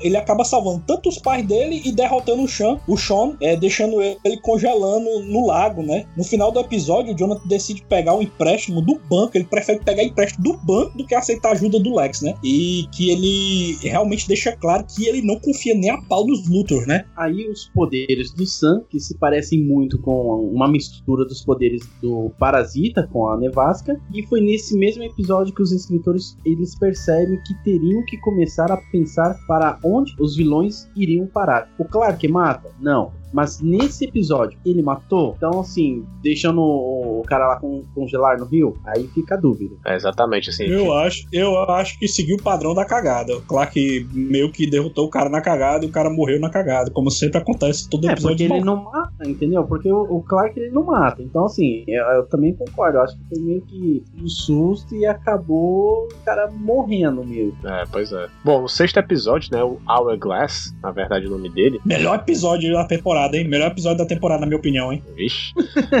não, né? Não. Mas enfim, pode seguir. Vamos lá. O Clark e o Pete Alano estão ajudando uma casa de repouso onde eles conhecem uma senhora chamada Cassandra Carver. Na verdade, desde a chuva de meteoros, ela perdeu a visão, só que ela ganhou uma habilidade de prever o futuro, né? Das pessoas, quando as pessoas tocam nelas. Então, assim, a Lana, que estava cuidando de um velhinho lá, o leva para passear e tal. Aí esse velhinho cai no rio, aí ele rejuvenesce, né? Dá um choque lá e ele fica novo de volta, por conta das pedras de meteoro também escorra bem em qualquer coisa, né? A série. Aí, assim, a cena até é muito mal feita, porque assim que ele levanta, ele já sabe que ele tá jovem, né? Ele nem para pra olhar realmente, né? O que aconteceu. Então, assim, então ele começa a rir feito um maluco, né?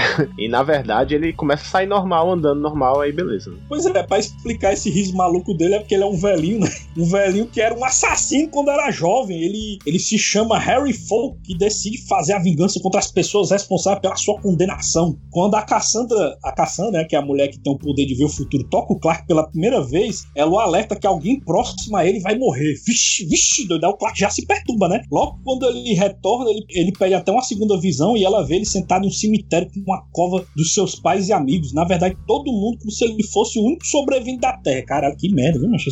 Essa visão aqui, agora que eu me lembrei dela, é tensa, viu, mano? E na terceira vez que ele toca na mão dela, o Clark o vê, é, ela vê o Clark salvando pessoas do ataque do Harry, né? Depois de prender ele. Harry acaba voltando para a sua forma original. Tem até, tem uma visão que ela toca o Clark e ela vê só a capa do Clark voando, mano. Tem essa daí também, viu? Tem a capa em 3D, né? Porque eu não sei porquê, não tinha dinheiro pra botar a capa mesmo de pano. Aí bota a capa em 3D com o símbolo do super-homem voando assim. No, no, na última visão, ela vê isso, isso. Clark. É, não, eu lembrei, esqueci de colocar mesmo. Bom, aí ele consegue rejuvenescer novamente e vai atrás da Marta. E acaba morrendo afogado em um tanque de milho. A Marta fala para o Clark que a Cassandra estava errada e que ninguém próximo a eles iriam morrer. Aí o Lex, intrigado com tudo isso, né, pelos poderes da Cassandra, decide, ah, pô, também quero lá, vou ver o meu futuro. Quando ele chega lá, quando ele vê o futuro dele, é como o presidente dos Estados Unidos, né, é, meu, essa eu acho que é uma cena muito da hora que tem no.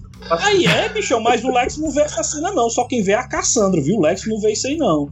Essa, não, essa cena aí. Mas diga aí a cena aí pra gente. A cena, a cena é muito boa. Ah, é num jardim de girassol, né? É, que o Lex começa a caminhar e tocar, né? Com a, uma luva negra, né? E as flores, elas começam o quê? A apodrecer, elas começam a morrer. E nisso também tem vários esqueletos e também começa a chover o quê? Começa a chover sangue. Após isso, a Cassandra morre, né? Então ela era a pessoa próxima do Clark que ia morrer. E o Lex nunca fica sabendo dessa visão que ela teve. Bom, como o Samuel contou aí, né? Ele falou, esse é um dos episódios preferidos dos fãs da série. Talvez pela Ai, é? Ai, é?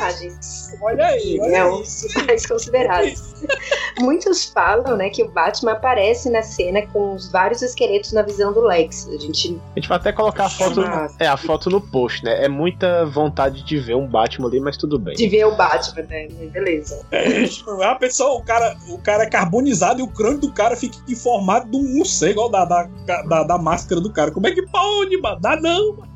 Assim, então partindo pro próximo episódio, episódio 7, né? O Craven. Então, assim, uma garota chamada Jodie Melville, ela era um pouco gordinha, né? E ela tenta de toda maneira perder peso. E fica bem feliz quando uma vitamina, né? Com fragmentos de meteoro começa a fazer efeito. Ela começa a ficar magra em segundos, né? Mas só que depois de um certo tempo, ela começa a sentir muita fome mesmo, né? E percebe que nunca passa sensação. E até que ela atropela até um alce e ela come todinho ele na estrada. Até a cena mostra ela abrindo a boca gigantesca, assim, muito bizarra a cena, assim. Ela, nossa, era muito horrível. Jodie agora tá magra, né? E chama a atenção de todos na escola. Até que o Pete a convida pro aniversário da Lana. Quando o Pete vai buscar a Jodie, ela não consegue controlar sua fome e tenta comer o Pete. Ué, culinária, legal. culinária- culinariamente falando. É, por favor. Até que o Clark aparece e batalha um pouco com ela, né? Eles brigam e depois a salva e manda ela para um hospital. O Clark perde o aniversário da Lana, como sempre, ele acaba perdendo os eventos especiais com a Lana, mas depois ele consegue dar o presente que ele queria, né? O presente dela, que é assistir um filme em um drive-in. Pois é, e essa história do drive-in é até legal, porque é do passado dos pais da Lana, né? Porque eles sempre assistiam filmes no drive-in, né? E quando ela era criança, ela assistia junto com eles, entendeu? Aí o Clark, o bichão, né? Acaba lembrou que ela falou isso e criou um presente de aniversário pra ela baseado numa lembrança que ela tinha quando criança, né? Que era assistir um filme no drive-in, né? Que ela nunca mais tinha feito isso, que a última vez foi com os pais, né? E só pra explicar, o Clark é sabido, porque nessa época o Will Whitley, ele tava em Metrópolis, né? Pra tentar uma vaga no time do Metrópolis Sharks. Já estava em seu último ano de colégio, né? E olha só, o Lex ele descobre que a sua taxa de leucócitos está bastante alta e acha que é devido à exposição das pedras do meteoro. né? Então ele contrata um médico chamado Dr. Steven Hamilton para investigar os efeitos dessas pedras. E até assim, outra curiosidade que a atriz que faz a Jodie, né, ela é a Amy Adams, né, que agora é a- atualmente a Lois Lane nos cinemas. E apesar também do Dr. Hamilton, ele ter o mesmo sobrenome do personagem dos quadrinhos, né, que ele é bem amigo do Clark, somente esse sobrenome que é igual, mas o primeiro nome é diferente. Na verdade, é Dr. Emil Hamilton, que aparece, que mais ajuda o Superman nas histórias lá e tal, e ele só vai aparecer realmente na oitava temporada. E não tem nenhuma relação com esse Hamilton da primeira. Partindo pro oitavo episódio, né, chamado Jitters, esse episódio é focado em um zelador chamado Ear Jenkins. Esse zelador, ele é um, cuida, né, de uma das fábricas de fertilizantes da Luthor Corp. Ele está desesperado para descobrir a causa dos seus fortes tremores, então ele acabava tremendo muito, que isso matava qualquer um que entrava em contato com ele e também estava matando ele. Ele acaba pedindo ajuda aos Kents e conta que acho que foi afetado quando estava limpando o nível 3 dessa fábrica. O problema é que o dito nível 3 não existe. Enquanto isso, o pai da Chloe, que é o supervisor dessa fábrica, ela- ele convida os alunos para um tour, né? Mas eles são pegos de refém pelo eu, né? O que- aí ele exige a verdade. Rapaz, eu quero saber a verdade. Foi, foi esse nível aí, o nível 3, que fez isso comigo. Aí o Lionel viaja até Smallville, porque é uma coisa que acontece muito durante o seriado. De Metrópolis pra Smallville, meu filho, é um pulo. Os cabas se teletransportam bem rapidinho pra chegar. Puto da vida, porque o Lex deixou isso acontecer, né? Deixou um funcionário fazer isso, né? Então o Lex vai, o, no caso o Lion vai até a fábrica pra mostrar que não existe o nível 3 ele fica com o refém junto com os alunos, né? Tanto, na verdade, quem fica de refém é o Lex, né? Desculpa, quem fica de refém é o Lex e o Lion fica tentando negociar com, com o Earl, né? Só que aí o o Clark secretamente fica para trás e encontra o elevador que o Earl falava que existia. E os três vão até o nível 3, que estava o lugar mais limpo, sem o mineral que borrifavam um líquido de pedras e meteoros. Claro que ele consegue salvar o Lex, o próprio Earl, de mais um ataque involuntário de seus tremores. Furioso com a maneira que o pai do Lex fez todo é, esse trâmite, ele fica pé da vida com a mentira, o Lex vai lá anuncia publicamente que a Luthor Corp vai bancar todo o tratamento do Earth. Esses tremores do Earl, do Earl né, é muito engraçado, velho. Porque ele parece aquele episódio lá do Chaves, do seu Madruga tremendo quando leva o choque, mano. Acho é muito bizarro. Eles aceleram a cena e botam bem rápido pra não ficar tão tosco. Mas é muito tosco o, o efeito especial dele tremendo, cara. É, é muito engraçado, mano. Não, é muito estranho você assistir hoje em dia esses episódios. E assim, o episódio acaba termina mostrando o quão diferente é a família do, dos Kent quando dos lutos, né? Tipo, enquanto o Lionel finge mostrar algum suporte pro Lex, né, na frente dos repórteres, aí o Lex fica olhando para a família dos Kent, que eles estavam realmente aliviados que o Clark estava bem, né? E originalmente, esse deveria ter sido o segundo episódio, mas por conta das dificuldades para filmar ele, né, dos tremores, ele foi colocado como o oitavo. Mas essa, essa foi a primeira vez que alguns dos personagens eles visitam Metrópolis. No caso, até o Jonathan e a Martha, eles, nesse episódio, eles celebraram o aniversário de casamento por lá, né? Então, enquanto ficava só Smallville, sempre a série, finalmente mostrou um pouquinho da, de Metrópolis. E já partimos para o episódio 9 da primeira temporada, Hog, né? Que nesse episódio eles trouxeram um tema legal, que é o que aconteceria se soubesse o segredo do Clark, né? E, e, e se for uma pessoa de má, má índole, né, que queria chantageá-lo, como é que o Clark iria lidar com isso, né? O episódio ele começa com a festa beneficente no Museu de Metrópolis e enquanto o Clark dá uma saída da festa para pegar um ar, um motorista de ônibus sofre um infarto exatamente nesse momento, né? e o Clark para o ônibus fazendo uma cratera enorme no meio do ônibus. Não acontece nada com o motorista e nem com o mendigo que ia ser atropelado, né? O Clark salva eles. Ele olha para um lado, olha para o outro e vê que ninguém viu, mas na verdade alguém tinha visto. Quem foi que viu isso aí? CK. Um policial corrupto chamado Sam Phelan ouviu usando os poderes e consegue rastrear o Clark até Smallville. Aí ele começa a chantagear para que o Clark roubasse os arquivos da corregedoria. Só que o Clark foi esperto e arrumou uma armadilha. Ele jogou o cofre com os arquivos, com tudo, em cima do carro do Phelan e chamou a polícia. É, o Phelan acaba deixando um corpo na fazenda dos Kents para incriminar o Jonathan. Nesse caso, ele fala que retiraria a queixa, né, do corpo, caso o Clark roubasse umas joias que estão na armadura do Alexandre, o grande no Museu dos Lutos. Eles conseguem pegar a armadura, mas o Clark consegue atrair a atenção da polícia e foge fazendo com que o Phelan seja morto na troca de tiros com os policiais. E até assim como uma trama secundária desse episódio, a gente tem que o Lex, ele encontra uma antiga ficante dele chamada Victoria Hard, e eles começam a namorar, né? Além disso, ele está cada vez mais desconfiado do Clark, né? E no final do episódio, ele procura as imagens das câmeras de segurança do museu e ele acaba vendo um borrão, né? E ele de uma pessoa se movendo muito, muito rápido. E assim, até um easter egg bem legal também é que a armadura do Alexandre lá, o grande, ela é bastante semelhante com o futuro símbolo que o Superman vai ter, né? Ele tem um S é, estilizado no peito também, né? Essa armadura. Só que no caso esse S é em formato de uma cobra. E no final também o Lex ele explica que o símbolo significa é, força e coragem, né? Esse símbolo do S. E enquanto isso, o diretor Kwan demite a Chloe do jornal por conta da sua obsessão pelas pedras de meteoros e a Lana tenta ajudar a Chloe, mas infelizmente acaba atrapalhando ainda mais, pois aí o diretor nomeia a Lana como a nova editora. Só que a Lana ela faz uma matéria em protesto sobre a censura dos alunos para ser realmente sindicada despedida e a Chloe voltar ao seu lugar de origem o legal desse episódio é que a gente viu um pouco mais de Metró Metrópolis, né?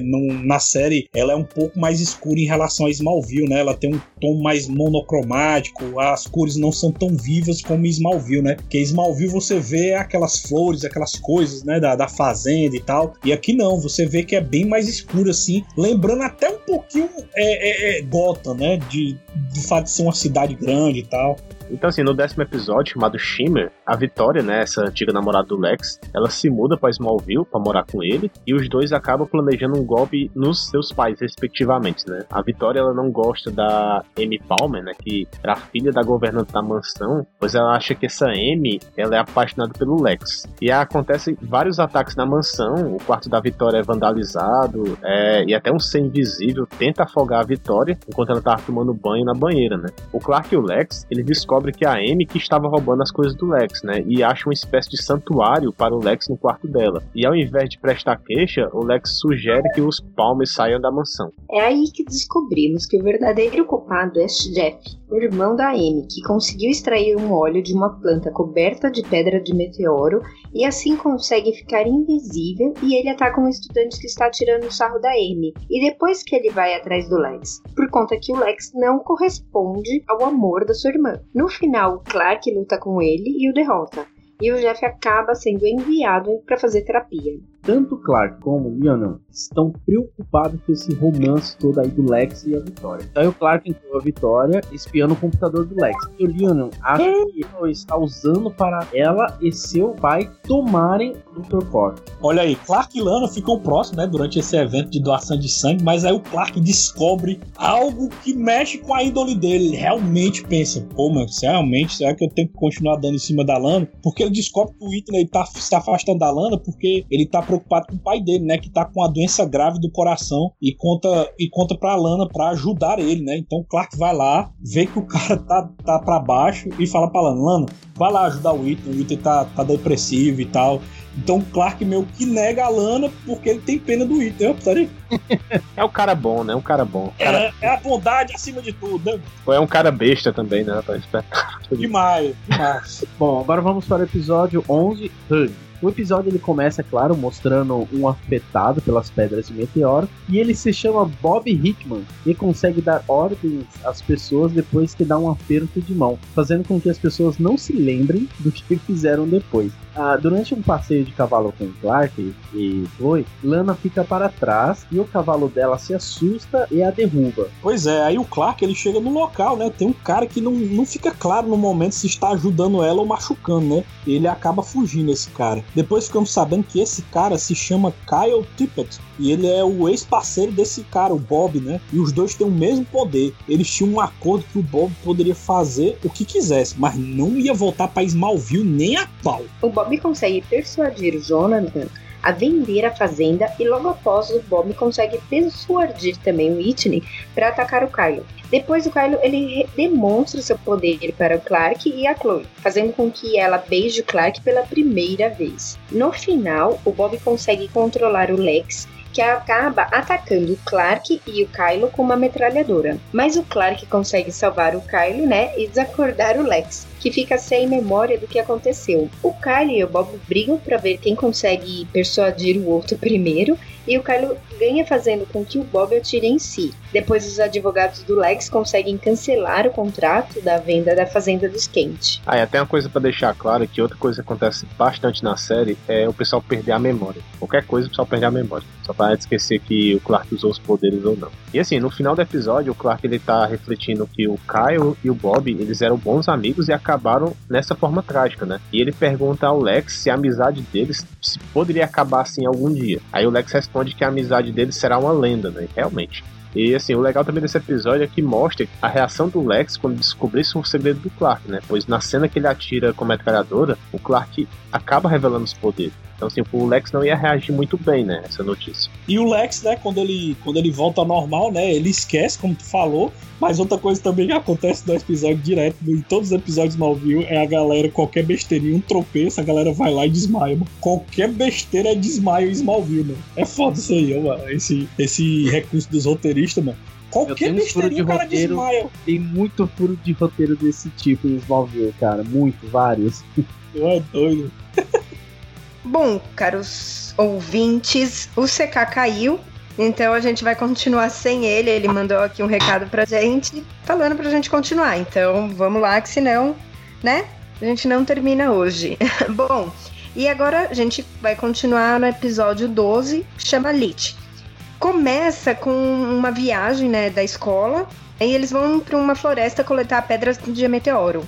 E aí um dos alunos, chamado Eric Summers, ele acaba não retornando ao ônibus. O Clark, como sempre, né, o Clark tem que estar envolvido, ele vai procurá-lo e encontra ele na beirada de um, uma ponte jogando os meteoros. E aí tava uma tempestade, né? E aí um raio cai bem na frente do Eric, né? Próximo ao Eric, e faz com que ele se desequilibre e quase caia. Nesse momento, o Clark pega, segura ele pela bolsa com as pedras e aí também um outro raio atinge o Clark. E aí o que acontece é que os poderes são transferidos de um para o outro, né? Ou seja, o Clark fica sem poderes e o Eric ganha os poderes do Clark. E assim, enquanto o Clark ele tentava se acostumar com a vida sem poderes, esses novos poderes acabaram subindo a cabeça do Eric, né? Ele acaba descontando todo o bullying que ele sofria na, na escola e tal, com, tanto com os colegas como com o pai também em casa. Então assim, quando o Clark tenta parar o Eric, ele acaba se machucando muito, né? Já que ele estava sem poderes. Pois é, enquanto isso, o Roger Nixon tá investigando aquele incidente lá do carro que a gente comentou no episódio piloto, né? E consegue um laudo dos peritos mostrando que a única explicação possível pro acidente é que o Clark é, foi atingido realmente pelo carro. E realmente a cena mostra bem claro isso, né? Daí, né, o Lex vai confrontar o Clark para contar a verdade. Me fala a verdade, mas quando vê que ele tá machucado, ele percebe que estava errado, né? O Clark todo machucado, não, realmente, não tinha como ele ter sobrevivido. Esse, esse carro não bateu nele, né? O Lex pensou realmente nisso, né? É muita coincidência, né? Mas beleza. O Clark e o Eric eles lutam novamente, sendo que o Clark tinha pego emprestado o colar da Lana para usar como condutor novamente, né? Então assim, eles são atingidos novamente por uma descarga elétrica e acaba voltando tudo ao normal, né? O Clark com os poderes e o Eric sem poder. Já voltando, né, pro enredo normal de sempre, o Harry Hardwick e sua filha Victoria, né, eles conseguem algumas manobras, eles fazem algumas manobras e acabam comprando o laboratório Cadmus.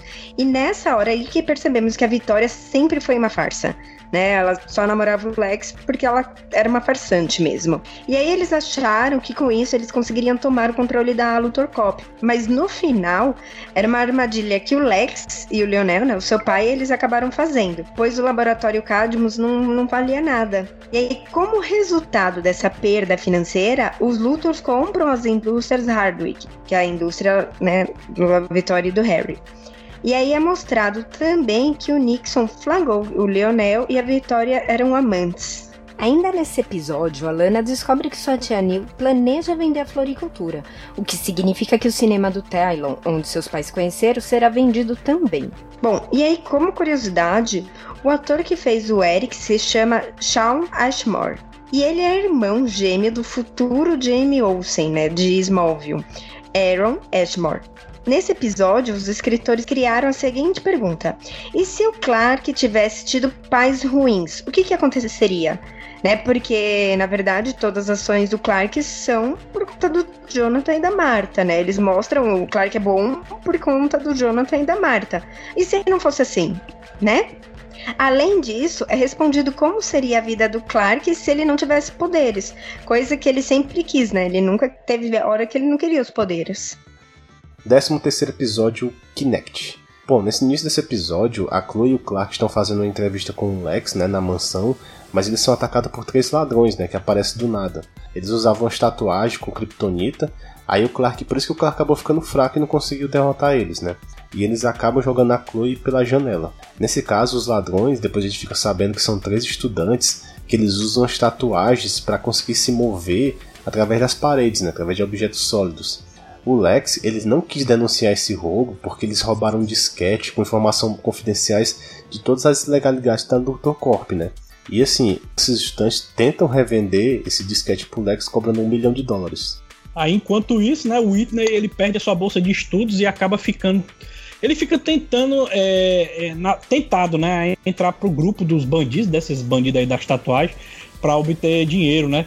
Os bandidos eles precisam de novos recrutos porque as tatuagens elas perdiam o efeito cada vez que usavam, né? O Clark reconhece o It quando ele vai com os bandidos encontrar o Lex e pede ajuda a Lana para convencê-la a sair disso. Clark e o Whitney conseguem recuperar o disquete e derrotam os estudantes. No final, Alex compra o Talon da Neil e a Lana o convence a fazer uma cafeteria, né? É, é até legal a conversa dos dois, assim, que é, o Lex meio que incentiva a Lana a montar o próprio negócio e ela ser a gerente dele, né? Os produtores perceberam depois que esse tipo de episódio não estava fazendo sucesso, né? Com vilões que usavam pedras de meteoro para conseguir dinheiro sem motivação nenhuma. E sim, episódios que contavam a origem dos poderes de algum garoto ou um vilão com motivação emocional, né? Além disso, os produtores se baseiam no poder do Flash de vibrar através de objetos e paredes para criar os poderes dos garotos. Olha aí. Bom, já o próximo episódio, número 14, se chama Zero. O episódio começa com o Lex amarrado e bem machucado e começa a passar um flashback de três anos atrás.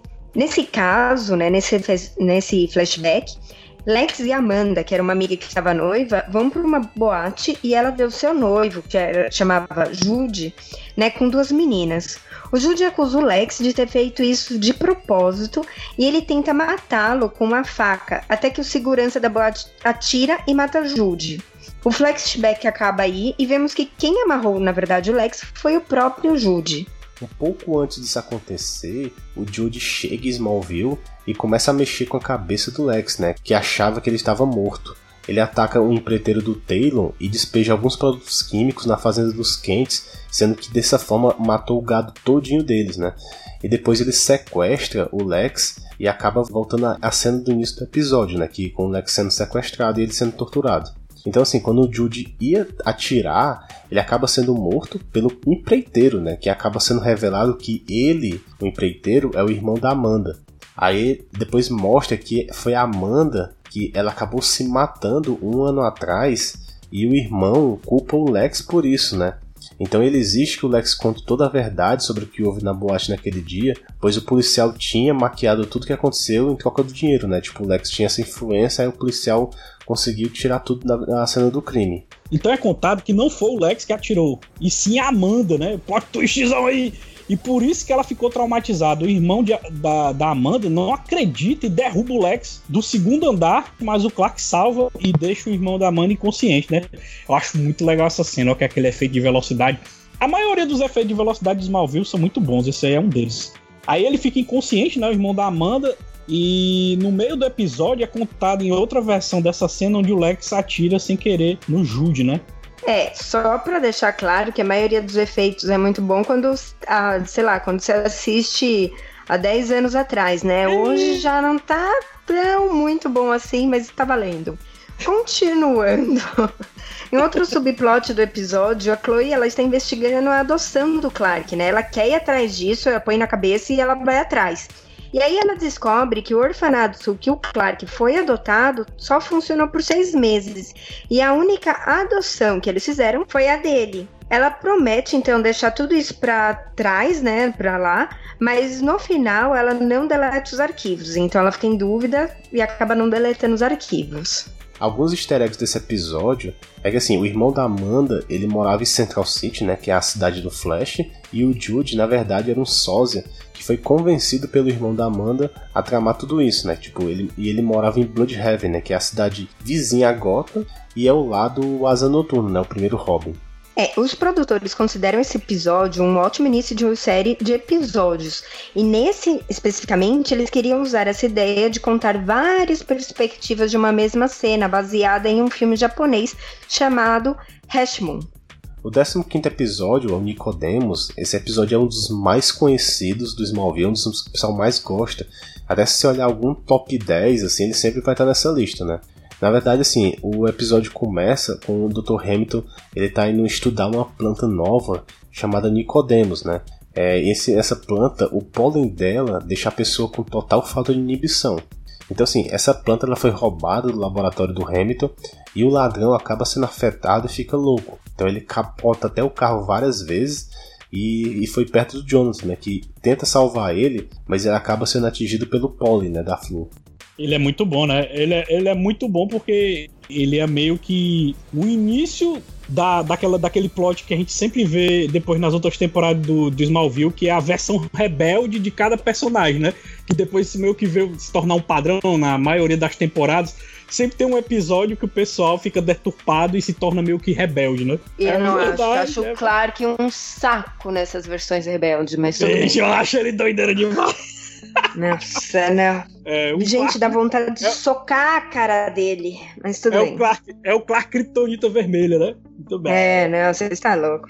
Bom, aí o Jonathan começa a agir como adolescente, fica bem loucão, né? E depois começa a ficar violento. E quando o banco de Metrópolis liga recusando um empréstimo, ele sai com uma escopeta e acaba atirando sem querer no Clark. E depois ele entra em colapso, fica loucaço mesmo. Depois eles descobrem que quem inala esse pólen tem pouco tempo de vida. Muito foda. Eu tô lembrando desse episódio, é bom demais. E, e, tem também a parte, né, que a Lana e a Chloe vão investigar o, o acidente, né? E a Lana acaba também inalando o pólen, né? Ela, ela termina com o item. Vixe, é muito foda. Ixi, a melhor Landa do. Se o CK tivesse aqui, eu ia frescar o cara dele. Ei, mas essa aqui tá Landa boa mesmo.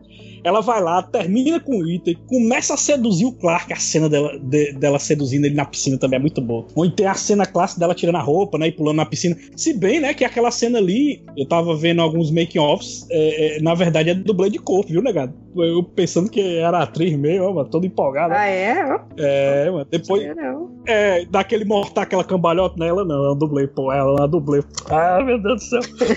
Depois ela rouba o poste do Lex, né? E sobe no moinho da cidade e acaba caindo. Mas o Clark salva ela e fica no mesmo estado que o John. É legal essa cena que brinca com aquele negócio do super-homem quando vai pegar a Lois quando cai de uma altura muito grande, né? Porque tem um impacto, né? E a, e a invocado quando a Lana cai, essa cena de efeito especial mal feita. É invocado quando a Lana cai, ela meio que desacelera e o Clark pega ela, meu. É muito escrota essa cena. ai, ai, ai. É, é como todas. Pô, os efeitos especiais são muito bons. É, falei que não. Bom, também outra parte, a Chloe e o Pete eles vão até o laboratório do Dr. Hamilton e é vez do Pete ficar afetado pela flor. Aí ele acaba ficando furioso e parte pra matar o Lex. Quando o Pete chega na mansão, Clark tá lá e acaba tirando a arma do Pete. O Hamilton produz uma cura que salva todo mundo, menos o ladrão que roubou a flor no início do episódio. E assim, todos acabam não lembrando, né, de nada do que aconteceu. 16 episódio, Stray, né?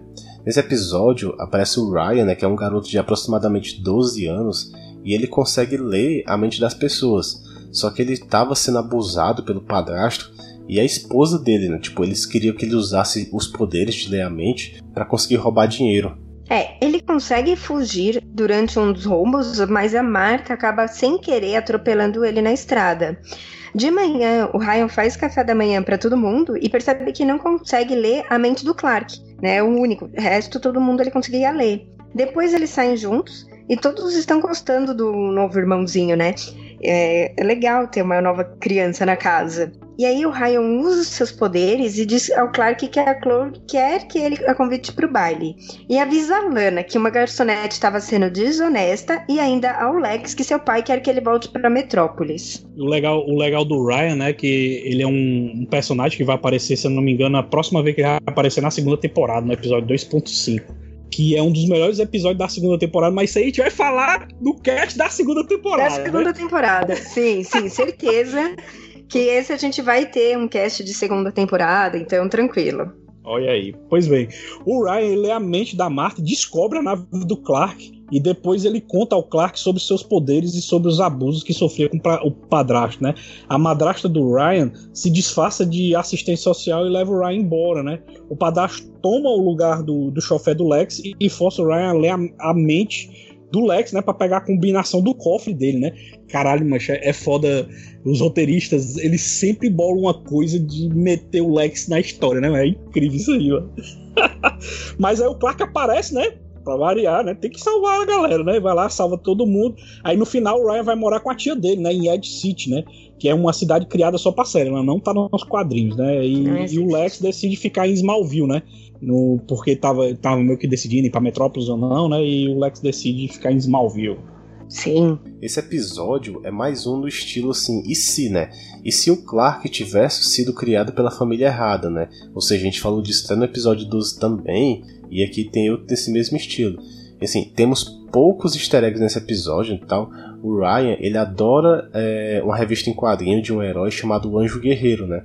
E a gente acaba descobrindo que o Lex também é fã dessa revista. E o Lex até fala assim a frase: Ah, como não ser fã de um visitante de outro planeta que protege os fracos? E sem mencionar também que o Anjo Guerreiro ele era careca, né? Então dá para interpretar de duas maneiras. Ou era uma primeira versão do Superman, escrita pelos criadores, né? Assim que a primeira versão do Superman era careca e tal, até um pouco malvado.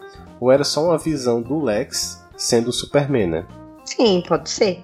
Bom, já no episódio 17, chamado Reaper, um garoto chamado Tyler é chamado por sua mãe que está com câncer. Ela quer que ele a mate para acabar com a sua dor. Após ele fazer isso, chega o segurança que o empurra e ele cai do terceiro andar do hospital e acaba morrendo. No necrotério, o lojista percebe que um fragmento de kryptonita, né, que estava na pulseira do Tyler, acaba entrando no seu punho com a queda. E quando ele retira, o Tyler acorda e o legista se desintegra, né, vira pó quando o Tyler toca. Sim, ele acaba indo pra Smallville, né? Pra acabar com o sofrimento das pessoas velhas que estão sofrendo com seu novo poder, né? E ele faz isso com a chamada senhora Sykes.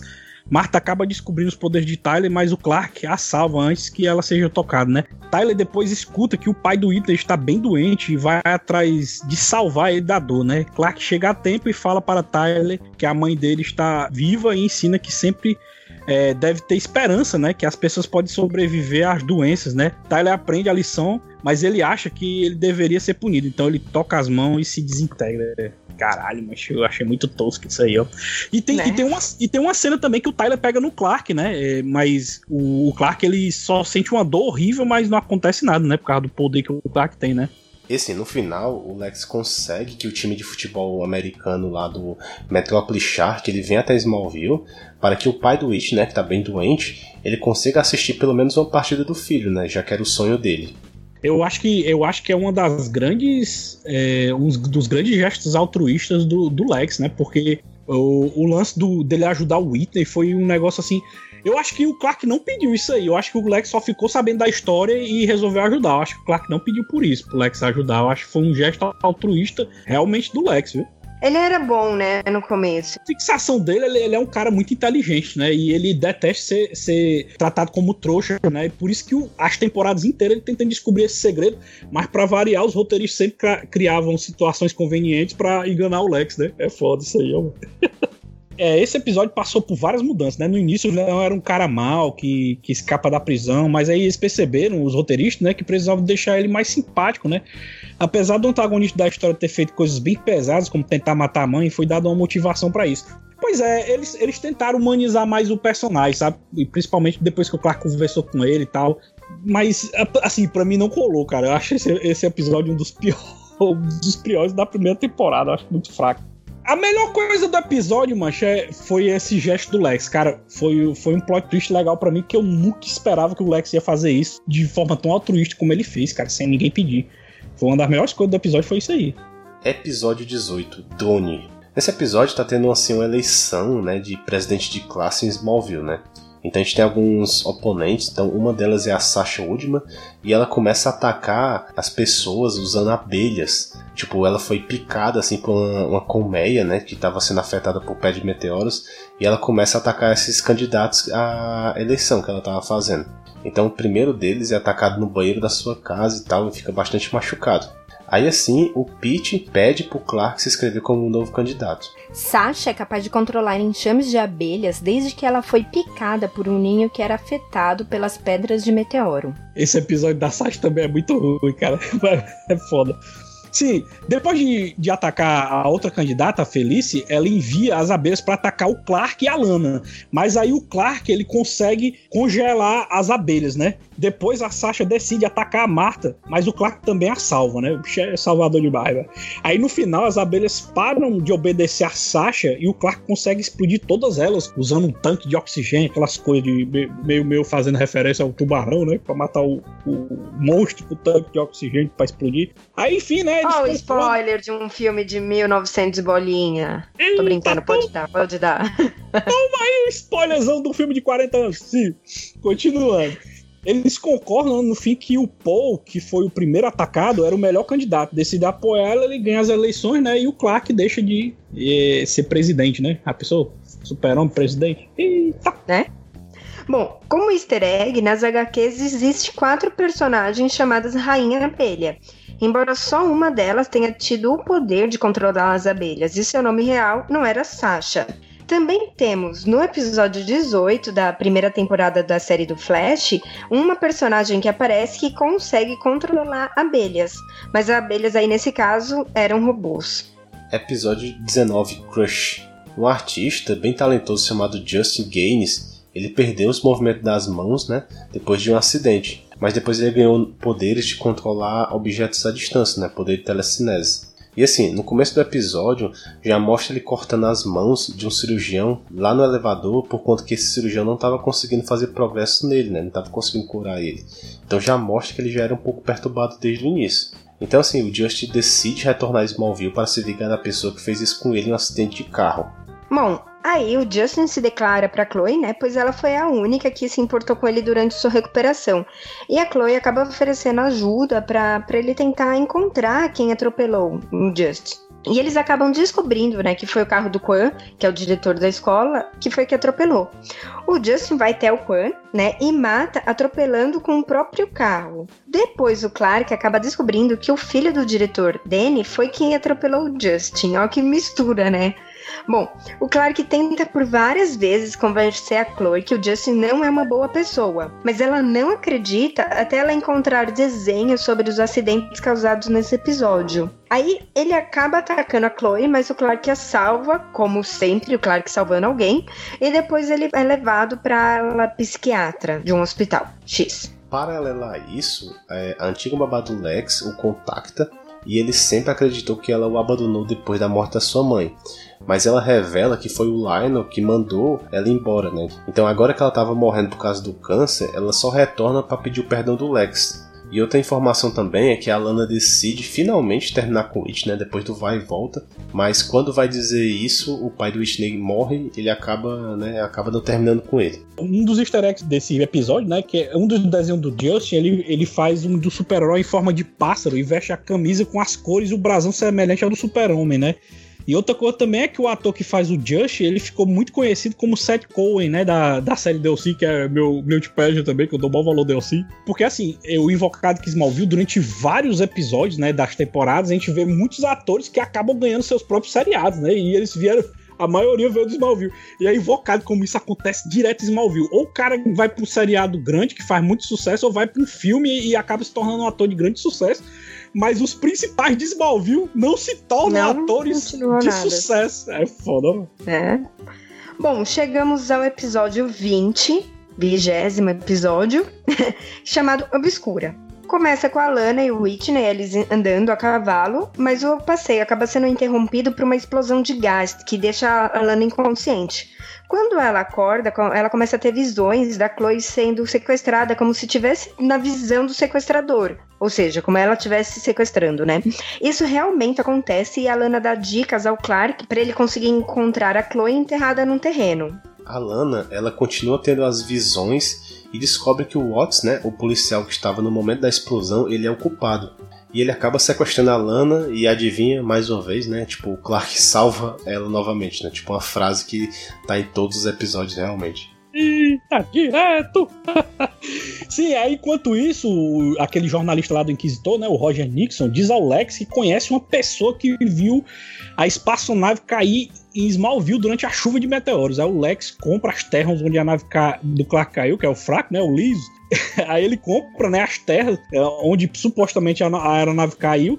Aí eles, eles acham um objeto octagonal com que veio na nave do Clark, né? O Roger começa a seguir o Clark e o observa usando seus poderes. No final, o Clark decide convidar a Chloe pro baile. Oh, eu adoro esse momento. E o Whitney acha as medalhas antigas do seu pai no período de guerra, né? Que o legal é que o Smallville ele acaba valorizando até personagem que não merece, né, mano?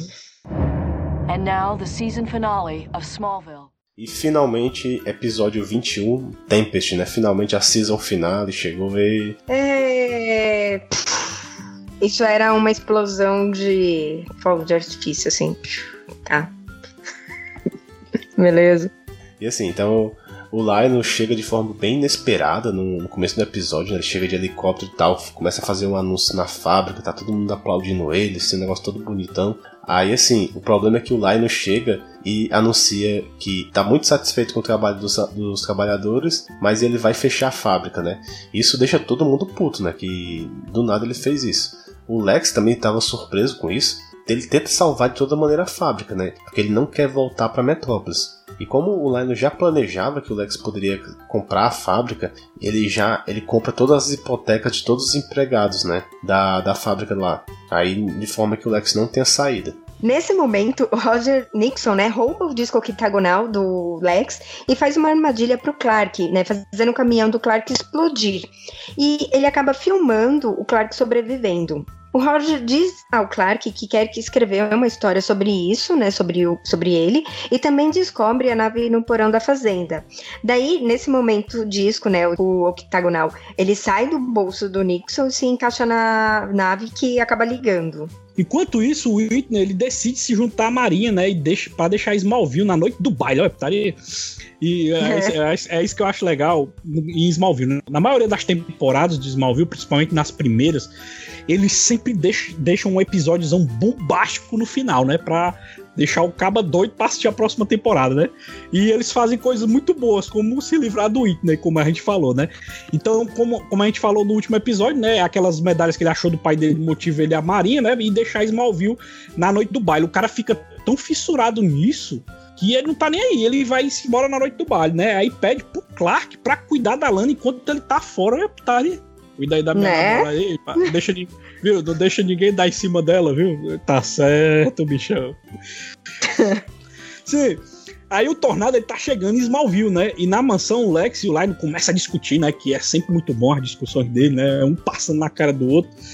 E sobre a fábrica, né? Quando o tornado atinge e, e eles, né? E o Lionel fica preso debaixo de um pilar e o Lex fica na dúvida se ajuda ou não o pai dele, né? Ele fica naquela dúvida. Deixa esse filho de uma égua morrer ou eu ajudo ele para ele continuar tornando a minha vida um inferno, né? Enquanto isso, o Jonathan e a Marta encontram o Nixon no porão e o Jonathan o persegue durante a tempestade e para recuperar o vídeo do Clark que ele fez, né? Bom, enquanto isso também, a Lana foi deixar o Whitney na rodoviária e na volta na estrada ela é pega pelo tornado.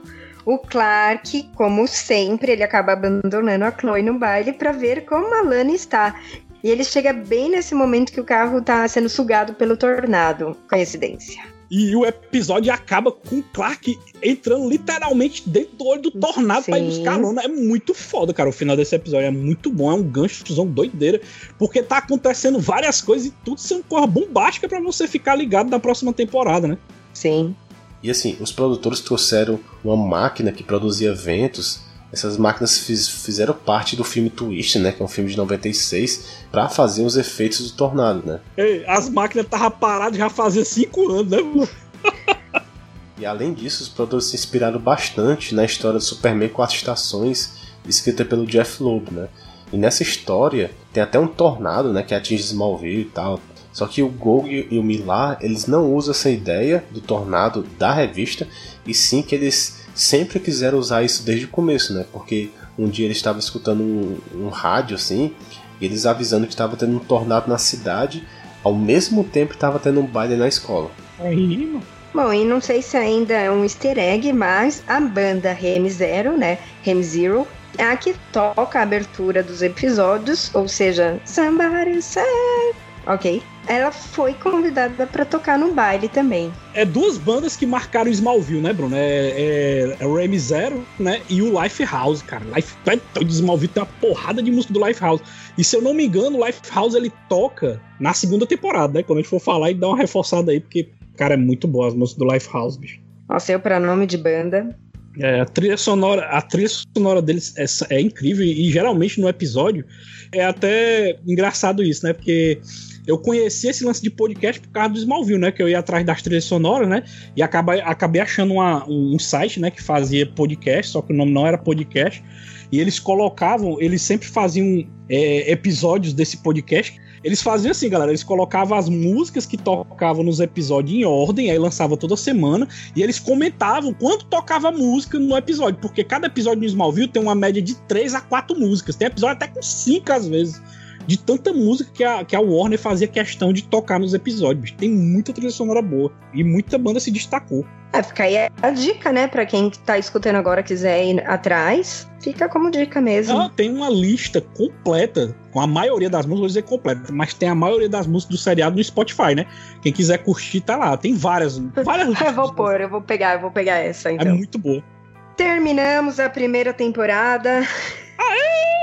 Uh! Ah, não foi tão difícil, foi comprido, mas não foi tão dolorido assim, né? Fluiu bem, então, como considerações finais, que nem o Bruno tava falando. Assim, sobre Smallville, essa primeira temporada, eu não consegui assistir ele quando passava desde o início, né? Eu comecei a assistir quando ele tava na quarta temporada. Então esses primeiros episódios quando eu voltei para ver, eu já conhecia bastante dos personagens, né? E assim, a primeira temporada ela é bem mediana para mim. Então tem alguns episódios bem legais, tem alguns episódios bem fracos, mas no geral eu acho uma boa temporada, né? Assim, eu acho que se fosse dar uma nota ela merecia um 7. E também assim, o Smallville, ele foi uma série que me ajudou a gostar da DC, né? Por mais que tenha pontos onde a história não bate bastante com as HQs, né? Tem bastante adaptação que o, os produtores fizeram, mas ele tem um, um, charme que conseguiu trazer, juntamente com os desenhos da Liga, alguma coisa que ele trouxe para as HQs do universo DC. Então, apesar disso, ele teve bastante papel na minha vida, assim. Então a nota 7 está de bom tamanho. É uma boa nota. Emendando a, em relação às considerações finais, é, recapitulando aí o que o Bruno falou, eu Smallville, o primeiro episódio que eu vi pela primeira vez, assim, realmente até o fim, porque eu não levava a sério a, série, porque eu, eu já vinha já vinha de Lois e Clark, que é, era legalzinha, mas não era tão legal, entendeu? Eu não curtia tanto. É tanto que eu não fazia questão de assistir todos os episódios. Não assistia quando tava passando aí dar uma paradinha, acho que era, na, era passar na Globo, passar Lois e Clark, né? E tinha um seriado também antigão, não sei se vocês lembram, acho que a Carol talvez nem lembre. Passar no SBT, Bruno, do Superboy, né? Ô, ô Samuel, você sabe hum? que eu sou mais velha que o Bruno, né? Eita, mas tu lembra desse seriado, Carol, que passava? não, não, não, mas é só, só pra deixar ah. claro, assim, tipo, só pra... Mas eu achava legal essa série, por mais que eu não lembre direito dela, mas achava legal porque ela ele já, já começava com todos os poderes, já tinha uniforme e tal. E isso na minha cabeça fazia que Smallville era inferior, mano. E eu tinha um mega preconceito da série. Até que um dia eu parei pra assistir um episódio, foi na segunda temporada passar no SBT, eu assisti o um episódio que o Clark ganha a visão de calor, mano. E eu achei muito criativo que ele ganha a visão do calor ele se, ele se empolgando com a professora gostosa, mano. Ele ficou excitado, aí ele esquentou, esquentou e chum, visão de calor, entendeu? Eu achei muito bolado isso. E acabou me, me fisgando, cara. Foi fisgado com esse episódio aí. Foi o primeiro episódio que eu assisti Smallville, aí pronto. Fui em busca dos antigos, né? E, e acabou criando. A, a, eu acabei criando a cultura que eu não tinha, né? De acompanhar a temporada, que eu nunca fiz isso. De baixar episódios na internet, porque não tinha nem não tinha nenhum hábito de lançar seriados em, em DVD, em temporadas, com os Blu-ray, Blu-ray não, os DVD tudo direitinho, né? Então, realmente Smallville foi o pontapé para eu criar essa mania que hoje em dia muita gente tem, né? Mas Smallville para mim foi a série que me motivou a isso, né? E, e, a primeira temporada, ela tem pontos muito bons, tem episódios muito bons, mas, mas é aquele negócio. Eu gosto muito de episódios quando mexem com a mitologia do personagem, né? Dos personagens, tanto do Lex como do Clark. E também que quando o Clark descobre um novo poder, quando tem algo dramático, um plot twist legal. E a primeira temporada tem muito pouco isso. E se for para dar uma nota assim, eu daria uma nota 7 assim para a primeira temporada. Quase um 6, né? É um 7 assim porque é, eu, eu contando assim ainda tem ainda tem episódios bons, mas é um, é um 7 assim honesto. É, 7 honesto. Pois é, pois é, sim, um 7zão. Acho que é isso. Se, vocês quiserem, eu também fico no 7, 7,5 no máximo. Não passa disso, não. Apesar de eu gostar de Smallville, eu comecei, eu fui tardiamente apresentada para a série, então eu não tive essa esse ímpeto de quando era adolescente assistir. Eu não assistia muito seriado, eu confesso que gostava mais de desenho e era da turma dos desenhos. Então é isso, gente. Queria agradecer, Samuel, muito obrigada por estar aqui com a gente. A gente sabe desse seu amor por Smallville, não podia ficar fora dessa. É verdade, Carol. E, e Smallville, assim, tá no coração. E, e até uma, uma, uma, coisa que eu acabei deixando por lá é que, como eu já tinha falado, né? Ela foi motivadora, tanto eu quanto o Bruno. O Bruno também comentou muito sobre isso, que foi a motivadora de realmente ter heróis. Se hoje em dia a gente tem uma porrada de seriado de super-heróis na TV, é por causa de Smallville. E se tem gente que fala mal, é porque não assistiu as primeiras temporadas de Smallville fica se baseando das últimas, né? Porque as primeiras, galera, é muito boa. Porque Smallville foi é. uma das primeiras, né? Que popularizou quadrinhos passariados, né? Se hoje em dia tem Demolidor, se tem Luke Cage, é, Jessica Jones, é, Legends of Tomorrow, Flash, Flash Super, é, Supergirl, Arrow. é é, Arrow, vixe, tudo é, é tudo graças ao Smallville. Smallville foi bombástico na sua época. Bom deixar claro também, se alguém ainda não assistiu e chegou até aqui, tomou esse bando de spoiler aí, é bom deixar claro que, querendo ou não, é uma série pipoca. Não vai querer algo cabeça que vai explodir cabeça, falar puta merda. Não, é uma série pipoca, mas vale muito a pena sim, concordo com o Samuel. É, muito bom.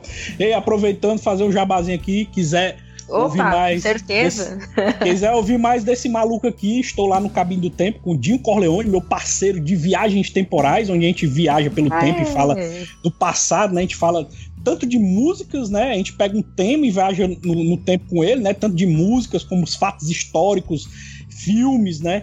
E seriados, indicações. Então, confira a gente lá também. Também tem o YouTube lá do Cabine. Confira a gente lá que toda semana tem algo novo lá no site e todo dia eu lanço post de viagens temporais. Então, confira lá o Cabine do Tempo também para você ficar sempre viajando no tempo junto com a gente. Uhul! Daqui a pouco um país sobre culinária também, mas tá valendo.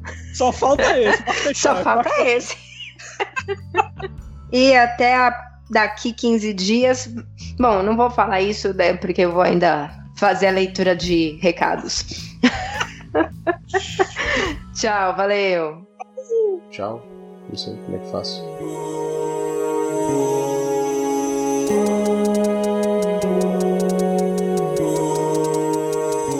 Bom, continuando, como sempre, na nossa leitura de recados aqui do site. Dessa vez a gente teve poucos recadinhos, então vai ser mais tranquilo, ou não, que eu queria fazer uns comentários depois. É, o primeiro deles foi do Luciano Faria de Abel, né, que manda.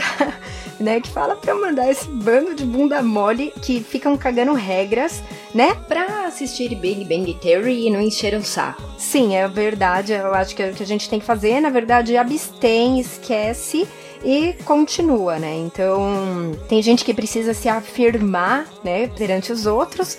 Infelizmente faz parte. É, para esse tipo de coisa, eu acho que vale bem a pena deixar quieto e, e, e bola pra frente, que eles não vão mudar, né? O que, que a gente faz ou deixa de fazer. E valeu, então, Luciano, pelo recado. E espero você mais vezes aqui com a gente.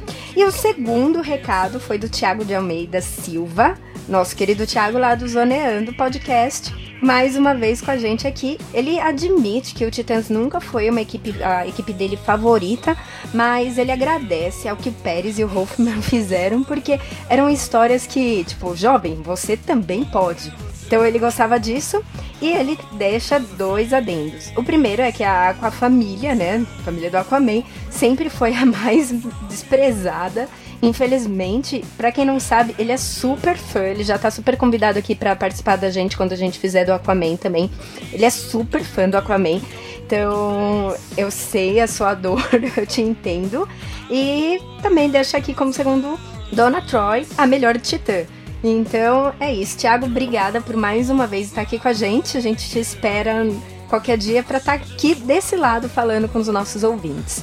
E bom, como foi rapidinho essa sessão de recados, gente, quanto mais recados vocês deixarem, menos eu falo, então é importante, bastante recado, não esqueçam disso. Venham no site, escrevam, porque aí eu tenho que diminuir a quantidade de coisa que eu coloco. Brincadeira, na verdade, quem puder, por favor, venha aqui conversar com a gente. Mas de resto, eu só queria fazer uma observação que quando eu tava editando o cast, eu percebi, mano, não, tá legal. Alguma coisa começou a me irritar no Pedras de Meteoro. Eu até discuti isso com o Bruno depois, né? Ele, ah, mas na série eles traduzem assim. Mas Pedras de Meteoro, depois eu fui atrás e descobri que está errado, não existe Pedras de Meteoro. Pelo menos foi o que eu vi por aí. É claro que eu não sou uma especialista em meteoros, então posso estar falando alguma bobagem também, mas pelo que eu pesquisei, não existe pedras de meteoro, e sim meteoritos. Aí você fala, Carol, qual que é a diferença então entre meteoros, meteoritos e meteoroides? Na verdade, o que a gente vê, né, aqui na Terra, essas pedras são os meteoritos que são nada mais, nada menos um meteoroide que entra e consegue sobreviver, vamos deixar, né, porque não é vivo, mas entre aspas, né, consegue ultrapassar a nossa atmosfera e chegar até o chão, né? O meteoroide, na verdade, é um pedaço lá de pedra que está no espaço que pode ser advindo de um asteroide, alguma coisa assim. E o meteoro, na verdade, é só o flash, a luz que a gente vê quando o meteoroide entra na atmosfera e se desintegra. Então, ele não consegue chegar à Terra. Se chegasse, seria meteorito. Como ele não chega, é o meteoro. Então, quando a gente fala ah, uma estrela cadente, na verdade, isso é um meteoro. Então, ele essa luzinha, ele não existe aqui na nossa Terra. E aí, né, o meteorito é também interessante falar que ele não é uma coisa bonita. A gente olha lá na série, né? Nossa, é verde, bonito. Ele não estaria assim na vida real. Então a kryptonita você não acharia ela verde, bonitinha na vida real. Ela seria uma pedra muito feia, preta. Desculpa quem gosta de meteoro, tá, gente? Mas é, é uma pedra muito comum, assim. Olhando, é bem normalzinho. E aí, só mesmo olhando o centro dessa pedra que a gente conseguiria ver. E aí eu fui pesquisar, será que tem meteorito verde aqui na Terra, né? Já pensou fazer um colar que nem o da Lana? E aí, assim, eu não achei meteorito verde, verde, que nem as kryptonitas. Na verdade, você até consegue achar no AliExpress. Gente, não, não comprem, porque provavelmente, né, é falsificado. E o que eu mais achei engraçado, uma descrição aqui, né? Eu achei um pingente de moldavita que falam que é a pedra de um poderoso cristal cósmico da nova era e que favorece a comunicação com extraterrestres da luz e com mestres ascensionados. Bom, para quem acredita, legal. É, tipo, realmente eu achei o colar com um pingentinho de uma pedra verde. Mas eu não sei se daria todos os poderes que ele fala aqui. Então é isso, gente. Eu não vou enrolar hoje tanto assim. Eu só queria deixar claro essa diferença entre meteoro, meteorito e meteoroide, tá? Que deixa aí como uma observação, algo diferente da gente saber. E da próxima vez que você olhar alguém falando, ah, achei um meteoro, você já pode falar lá que não é um meteoro, a pessoa achou e sim um meteorito, tá? E é isso então, até daqui 15 dias, um grande abraço, um grande beijo e até mais.